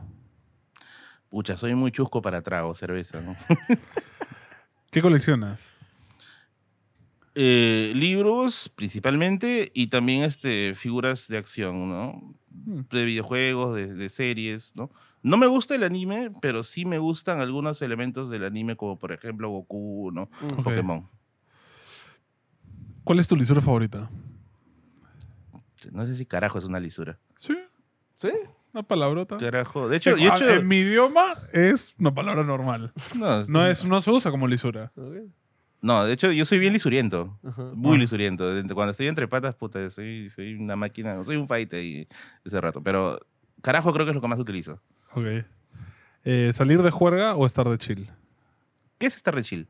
Con patas, patas. conversando, unas Una chelas. chela, parrillita, quizás. No, juerga definitivamente no. O sea, chill, sí, sería. ¿Comida favorita? Chaufa, pues. Entonces, está el- ¿Tienes algún chaufa en específico? ¿Cuál El es tu, mejor chaufa. el cuál es tu chaufa, point? el chaufa es, a ver, ya, mm, han tocado figuras sensibles casi, ¿no? Eso me interesa, me, me me- expanden, por favor, el, el Me video. hoy día. interesa. A ver, eh, obviamente al inicio, por recursos escasos que tenía, solamente Claro. comía en la carpita de mi barrio, Claro. ¿no? Y ya cuando empecé a trabajar y posteriormente a ganar un poquito más con YouTube, gustitos, ya. dije, tengo que convertirme en un doctor en chaufa. Uy, te diste el tour. Doctor No solo eso, ¿ah? Mm, no sé si conocen la, el- la revista Sumun o la publicación Sumun, que es una publicación que saca, ay, no me acuerdo cómo se llama, pero saca los mejores restaurantes del año. Cada, Ah, ok. cada, cada año sale. Ah, es ese que hizo el ranking de los pollos también, creo. Debe ser ese, debe ser Seguro. ese. O sea, Ok, saca el ok. mejor restaurante Nikkei, mejor restaurante Ok, chino, ok, mejor ok. trago, etcétera, ¿no? Y yo me compré un día el Sumun, eh, lo encontré en la cachina, no sé cómo llegó ya, y dije, vamos a hacer la ruta de los chaufas. Vamos a visitar cada chaufa que figure en el ranking, ¿no? Y yo mido los chifas por arroz chaufa, no pido otra cosa. Es Eh, su básico, creo, ¿no? Es la base. el chaufa debe ser declarado patrimonio universal, ¿no? De la humanidad, ni siquiera del Perú, ¿no? Uy, me estás provocando a comer No, es terrible, ¿no? Entonces yo dije, ahora que estamos con un poquito más de recursos, quiero probar todos los chaufas del ranking. Ujú. Me he ido Madame Toussaint, el Garden, el Tití, el Royal. Y he probado creo que todos. Ajá. El Wallach, ¿no? Todos los del ranking al menos. Ajá. Y debo decir, sean bien sinceros, ¿ya? Que para mí el puesto uno se lo lleva un chaufa de Villa El Salvador. Que, ¿Puedo decir el nombre? Sí, O- métele, no, métele. Por acá, por favor. Que es el Buen Gua, de Villa El Salvador. El Buen gua. Sí. ¿Cómo se escribe? Wen como Ah, cuando en inglés, ¿no? Ok. Gua, W-H-A. Ok, ¿Ya? guau, ya. El segundo puesto le daría al Wallach. Eh, pero el que está en. Paruro, ¿no? Uf, el que es brutal. Es muy rico, es muy rico, pero yo siento que el más rico es el, el buen. Ahora, ahí también influye algo, ¿ah? Aquí sí quisiera hacer una breve, una breve, un breve comentario ahí. métele. Este, Oh, vale. que esta ha sido una crítica, ¿ya? De que a veces estos rankings solo se centran en ciertos distritos. Sí, Sí. Y hay guariques que están, pues, que a veces son hasta mirados por encima del hombro, Sí. en la que se cocinan, pues, cosas increíblemente deliciosas. ¿no? Eh, y, y eso yo he experimentado con el tema de los chaufas. A ver, no voy a decir dónde, pero un lugar que lo han recomendado por todos lados, lo he visto en el Cholo Mena, en este, Guariqueros, etcétera. Es un chaufa bien conocido que está por acá, por la zona. Un chifa, perdón. Fui a comer dos veces para, para sacarme la duda y era muy dulce. Ok. Y yo digo, pucha, fuimos con un amigo, ¿no? Y digo, oye, ¿a ti también te sabe muy dulce? Sí, weón, me dice, está muy dulce. ¿Y por qué está en el ranking, weón, no? Pero, pero está rico. Ya, eso es lo que quiero oír. O sea, quizá el chaufa que yo me he acostumbrado a comer Ajá. es el chaufa de cono, Claro. que es más saladito, más criollo. ¿no? Que, que quizás hasta tiene cosas pues, que acá serían anatema, ¿no? Y acá quizá le dan otro toque. Más pero chino, para, ¿no? claro, para el paladar del que hizo el ranking es un Claro. chaufa más exquisito, Sí, ¿no? sí, sí. Y, y yo, me, yo o sea, soy consciente que mi, mi, mi ranking lo he hecho con base en esa, en esa apreciación netamente subjetiva, ¿no? Obvio. Por eso es que el puesto uno yo le doy a ese chifa de, de. Villa El Salvador, al buen Gua, y el puesto dos le doy al Wallach, Ok. definitivamente. O sea, el Ok. Wallach es otro point. Para mí, el Garden, de los que he probado, no he probado tanto, No, chavo. ¿por pero- qué? Es que no he probado tanto, chavo. pero ¿Garden? El Garden Sí. me encanta el Garden. El que está en la residencia San Felipe, Sí. también eh, sí, El sí, Wallach sí. Pero es rico, ¿no? Eh, Tengo- Pasable, pasable. Su chanchito es rico. el chanchito es riquísimo, sí, sí, sí. Eso sí, sí. Eh, ok, verano e invierno. Invierno de todo, soy un oso. Yo tengo que invernar, ¿no? Si pudieras hablar con un famoso que esté vivo o muerto, ¿con quién sería? ¡Ah, su máquina! Yo lo haría con Oscar Catacora, que es el director de Huñaypacha. Ok. ¿Se me hizo la película? Ok. Huñaypacha es una película crudísima acerca de la vida en los Andes. Yo no la he terminado de ver dos veces porque me puse a llorar así a, a mares. La tercera vez ya la acabé. Y yo siempre he querido conocer a Catacora porque, bueno, también somos en cierto modo eh, eh, hermanos de región. Él también es de Puno. Ah. Yo soy de Tacna, pero como dije, mi papá es de Puno, ¿no? Entonces yo dije, algún día le voy a hablar, pero yo todavía en ese tiempo era simplemente Merlín, no era la biblioteca de Merlín, Ajá. ¿no? Algún día le voy a hablar, le quiero hacer algunas preguntas y todo. Y cuando ya fui, ya empecé a hacerme un pequeño nombre en YouTube y dije, ahora creo que ya soy más digno de hablarle. ¿no? De dirigirle un mensaje o algo, ¿no? Y se murió. Se murió de una apendicitis. ¿Quién se muere ahora de una apendicitis? Eso da para muchas reflexiones de todo tipo. Y, y yo me quedé con una tristeza terrible. Sí, ¿Por es qué? feo. Porque yo creo que Catacora es un genio del cine. Verdad, Y en una entrevista que tuvo con el Barbas de Cine Esmero, él, Catacora le dijo que estaba pensando en hacer una película ambientada en los tiempos de Tupac Amaru. Y yo dije, Uña, o sea, Uña y Pacha te toca el corazón de golpe. Ah. O sea, a ver, sin desmerecer la película de Tupac Amaru que ya tenemos, o sea, ¿cómo hubiera sido ver una escena tan cruel como la ejecución de Tupac Amaru bajo el lente de Oscar Catacora? Debe haber sido una, un Rollo dolor este, la, la pasión de Mel Gibson. ¿no? terrible, Algo ¿no? así brutal. Es como, por ejemplo, esto de que Kubrick quiso, Stanley Kubrick eh, Sí. quiso hacer una película de Napoleón Claro. que iba a durar no sé cuántas horas, ¿no? Sí. Y que se murió y no hizo el proyecto y todo el mundo nos hemos quedado. Como hubiera sido una Sí, película ¿te de Kubrick de Napoleón, ¿no? O sea, increíble. Entonces, yo Sí. pediría hablar con Catacora. ¿no? Ok, Algunas ok. cosas, joven. Ok. Eh, tienes que ir a una isla desierta toda tu vida. Eso te puede llevar una cosa. Ah, mi biblioteca. Mi biblioteca. Y, y si puedo, una Alexa. Ok. No, Alexa me cambió la vida. Este, sí, sí, sí. viste su historia. que Me cambió estabas la vida, hermano, enamorado no. de ella. No, es que lo que pasa es que, aunque no lo crean, yo también estaba cayendo en la procrastinación. Ok. O sea, yo a veces, como yo pongo música, yo, yo tengo que asegurar música siempre porque yo sufro de tinnitus, que es un ruido en el oído. sí. Entonces, este, yo tengo que leer siempre con música. No Y, te desconcentras leer. Es que ya tengo mi lista de reproducción, Claro. ya que, que, me, que me ambiente y que ya, ya es parte de mí prácticamente. Entonces, ¿yo qué hacía antes para cambiar la música? Tenía que agarrar el celular, ¿no? Cambiar el. Tidal, ¿no? A, otro, a, otra, a otra canción. Pero en ese rato veía las notificaciones, Ah, tenía te chats, dije, voy a responder un rato esto y ahí, ah, vamos a ver qué hay en los reels, ¿no? Era un dolor de cabeza. Yo me sentía mal. Pero decía, no debo estar haciendo esto. Yo debería estar ahorita leyendo para mi próximo video. Cuando descubrí a Alexa, mi vida cambió. Mi celular está botado en una esquina y yo simplemente le digo a Alexa, cámbiame la música. Y listo, mi celular está botado por allá y sigo leyendo. Ya no tengo la tentación. Oye, yo sé pero- que suena cojudo, ¿ya? Pero, No, pero para mí me bien. sirve. O sea, pero. ¿Qué, qué tipo, qué género de música escuchas cuando Ya, lees? eh, cuando leo, yo escucho, por ejemplo, New Age, la música New Age, ¿no? que es como que un estilo instrumental con, con elementos modernos, ¿no? como electrónica. ¿Como Rush? ¿Algo así? Yanni, Enya, por ejemplo, Rush me gusta Harvey mucho. Summers. ¿no? Muy paja ese grupo. Eh, escucho también eh, soundtracks, Hans Zimmer, por ejemplo, toda su lista prácticamente está Uf. metida ahí. Si quiero, por ejemplo, ciencia ficción, leer ciencia ficción, escucho Apocalíptica. Ah, bueno.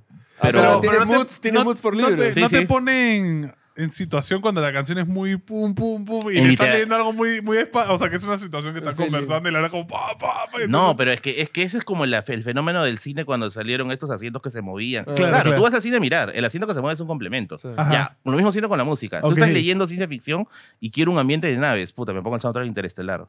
Aunque no lo crean, entiendo mejor. Sí. Porque ya, ya grafico toda la escena y se entiende Que te mucho ponen en otro mejor. mood, es verdad. Sí, sí, sí. Entonces, ese es mi, secre- mi, mi secreto, no, ese es mi, mi O truco. sea, ahora, ¿no? ahora yo ya he dejado de leer muchos libros, más leo manga, me encanta leer manga, y, y ponte soundtrack al leer manga, otra experiencia, ¿ah? No, otra es es- experiencia. Es, ¿Puedo es- preguntar, Sí, sí. este, antes de terminar la última, este, dice que no es animes, pero ¿has leído mangas? Eh, nunca he empatizado mucho con, la, con, con el anime y el manga. O sea, si he leído algo ha sido por, por impulso de mi hermana, que a ella sí le gusta. Lo último que he leído, así, una de las poquísimas que he leído es The Promised Neverland. oh, ok. eh, que terminó malísimo. O sea, Sí, empezó muy bueno, terminó malísimo. Yo terminé y dije, pucha madre. Pero, Pero pero hay, hay mangakas más así, voy a decir culturales, Ah, ¿ah? porque Sí. son más de culto, que creo que sí te Pero no podrían sé, o sea, vacilar. yo leyendo Gantz, por ejemplo. Gantz, Me lo han recomendado varias veces, Gantz, JoJo's, Una ¿no? brutalidad. Yoyos, Por ahí me lo han recomendado. Dice que es bien que. Yoyos es muy, muy absurdo en Sí, rollo japonés, sí. ¿no? Es la absurdidad japonesa. Ah, es que a mí me gusta el cine, el cine de humor, ¿ah? Yo Ok. soy muy Ok. fanático, pero no, o sea, a ver, si algo puedo decir que me gusta casi tanto como leer es ver cine de humor, pero Ok. yo veo, o sea, el cine de humor clásico, Ujú. los hermanos Marx, ¿no? Buen cine los humor. Monty Ok, Python, ok, ok. ¿no? Claro. Uf, Este, qué bueno. Leslie Nielsen y toda esta serie de Naked Gun. Yo ¿no? creo que mi película de humor favorita es la de Monty Python y Holy Grail. Ay, que- qué buena, esa parodia de la de los caballeros medievales. Sí, Cuando corren sí. haciendo así. Es que me, me No, parto, hay, tío, hay no una puedo. cosa brutal que me parece que está muy infravalorada, no es muy conocida, que es Monty Python Flying Circus, que son Ah. eh, los cortos de que hacían los Monty Python para la televisión británica. Y son situaciones, pero absurdas. ¿no? Hay una escena que, que me gusta bastante, que se llama El mejor chiste del mundo. Que es que, si no me equivoco, los alemanes crearon el mejor chiste del mundo en la Segunda Guerra Mundial y quien lo escuchaba se moría de risa. Ah, se moría literal. Sí, se moría de risa. Entonces los batallones alemanes iban corriendo por el campo de batalla mientras está todo está explotando Contando chistes, ¿no? Y la gente la escuchaba y los soldados se morían, ¿no? Entonces es un caga de risa, de verdad. O sea, es, es humor de Si no calidad. han visto Monty Python, Tienen que verla. No sé si está todavía en Netflix. Estaban sus Sí. películas. Vayan a verte. Holy Grail creo que es la más más eh, que vas a entender La más así. fácil Es la más sencilla de entender, ¿no? Porque el humor inglés también es muy Es- inteligente. Entonces sí, hay que tengan cuidado si mucha están acostumbrados al gringo que es. Entonces. Bueno, pero Legans. Ah, voy a checar, Lee me, la- me recomendado. Lo otro que había Si te gusta la leído. ciencia en- ficción, Gantz te va a explotar la cabeza. Lo otro que había leído en manga también, pero no mucho, es Pokémon. Pero la primera, donde la primera de esa red. Mm, sí, Pokémon se bien interesante. Sí, sí, esa sí, chorada. Hablando de Pokémon, ¿Squirtle, Bulbasaur o Charmander? Yo siempre he empezado con Charmander. Pero debo decir que quisiera empezar con Bulbasaur. Uh, Oh, ok. con- Y para acabar, eh, en tu epitafio, ¿qué quisieras poner? Ay, qué buena pregunta. Ah. Síganme, síganme en YouTube. No, el, el, sígame en YouTube. Ahora monetiza mi familia. Suscríbete, suscríbete. No, yo pondría lo que está en mi ex libris, ¿no? Memento mori. Que significa en latín recuerda que vas a morir. Sí, Ah, Ok, memento Sí, sí, mori. sí, sí, sí. ok. Oh, Merlin, muchas gracias. ¿Cómo te pueden encontrar en redes? La biblioteca de Merlín en Facebook y en YouTube, ¿no? Y Merlín Mirror en Instagram, que son Ok. las redes que principalmente utilizo. Por ahí también estoy en TikTok. Sí, pueden, sí. ¿Cuánto Quizá te- algún día vuelvo. Comprobando teorías en TikTok. Uy, Probablemente va a estar ahí desmintiendo. I want more, I want to believe, ¿no? sí, sí, sí. Sí, sí. Y bueno, amigos, no se olviden de suscribirse, darle like, comentar su libro favorito ahí en los comentarios. y nada, muchas gracias. Nos vemos. Choquete. Nice.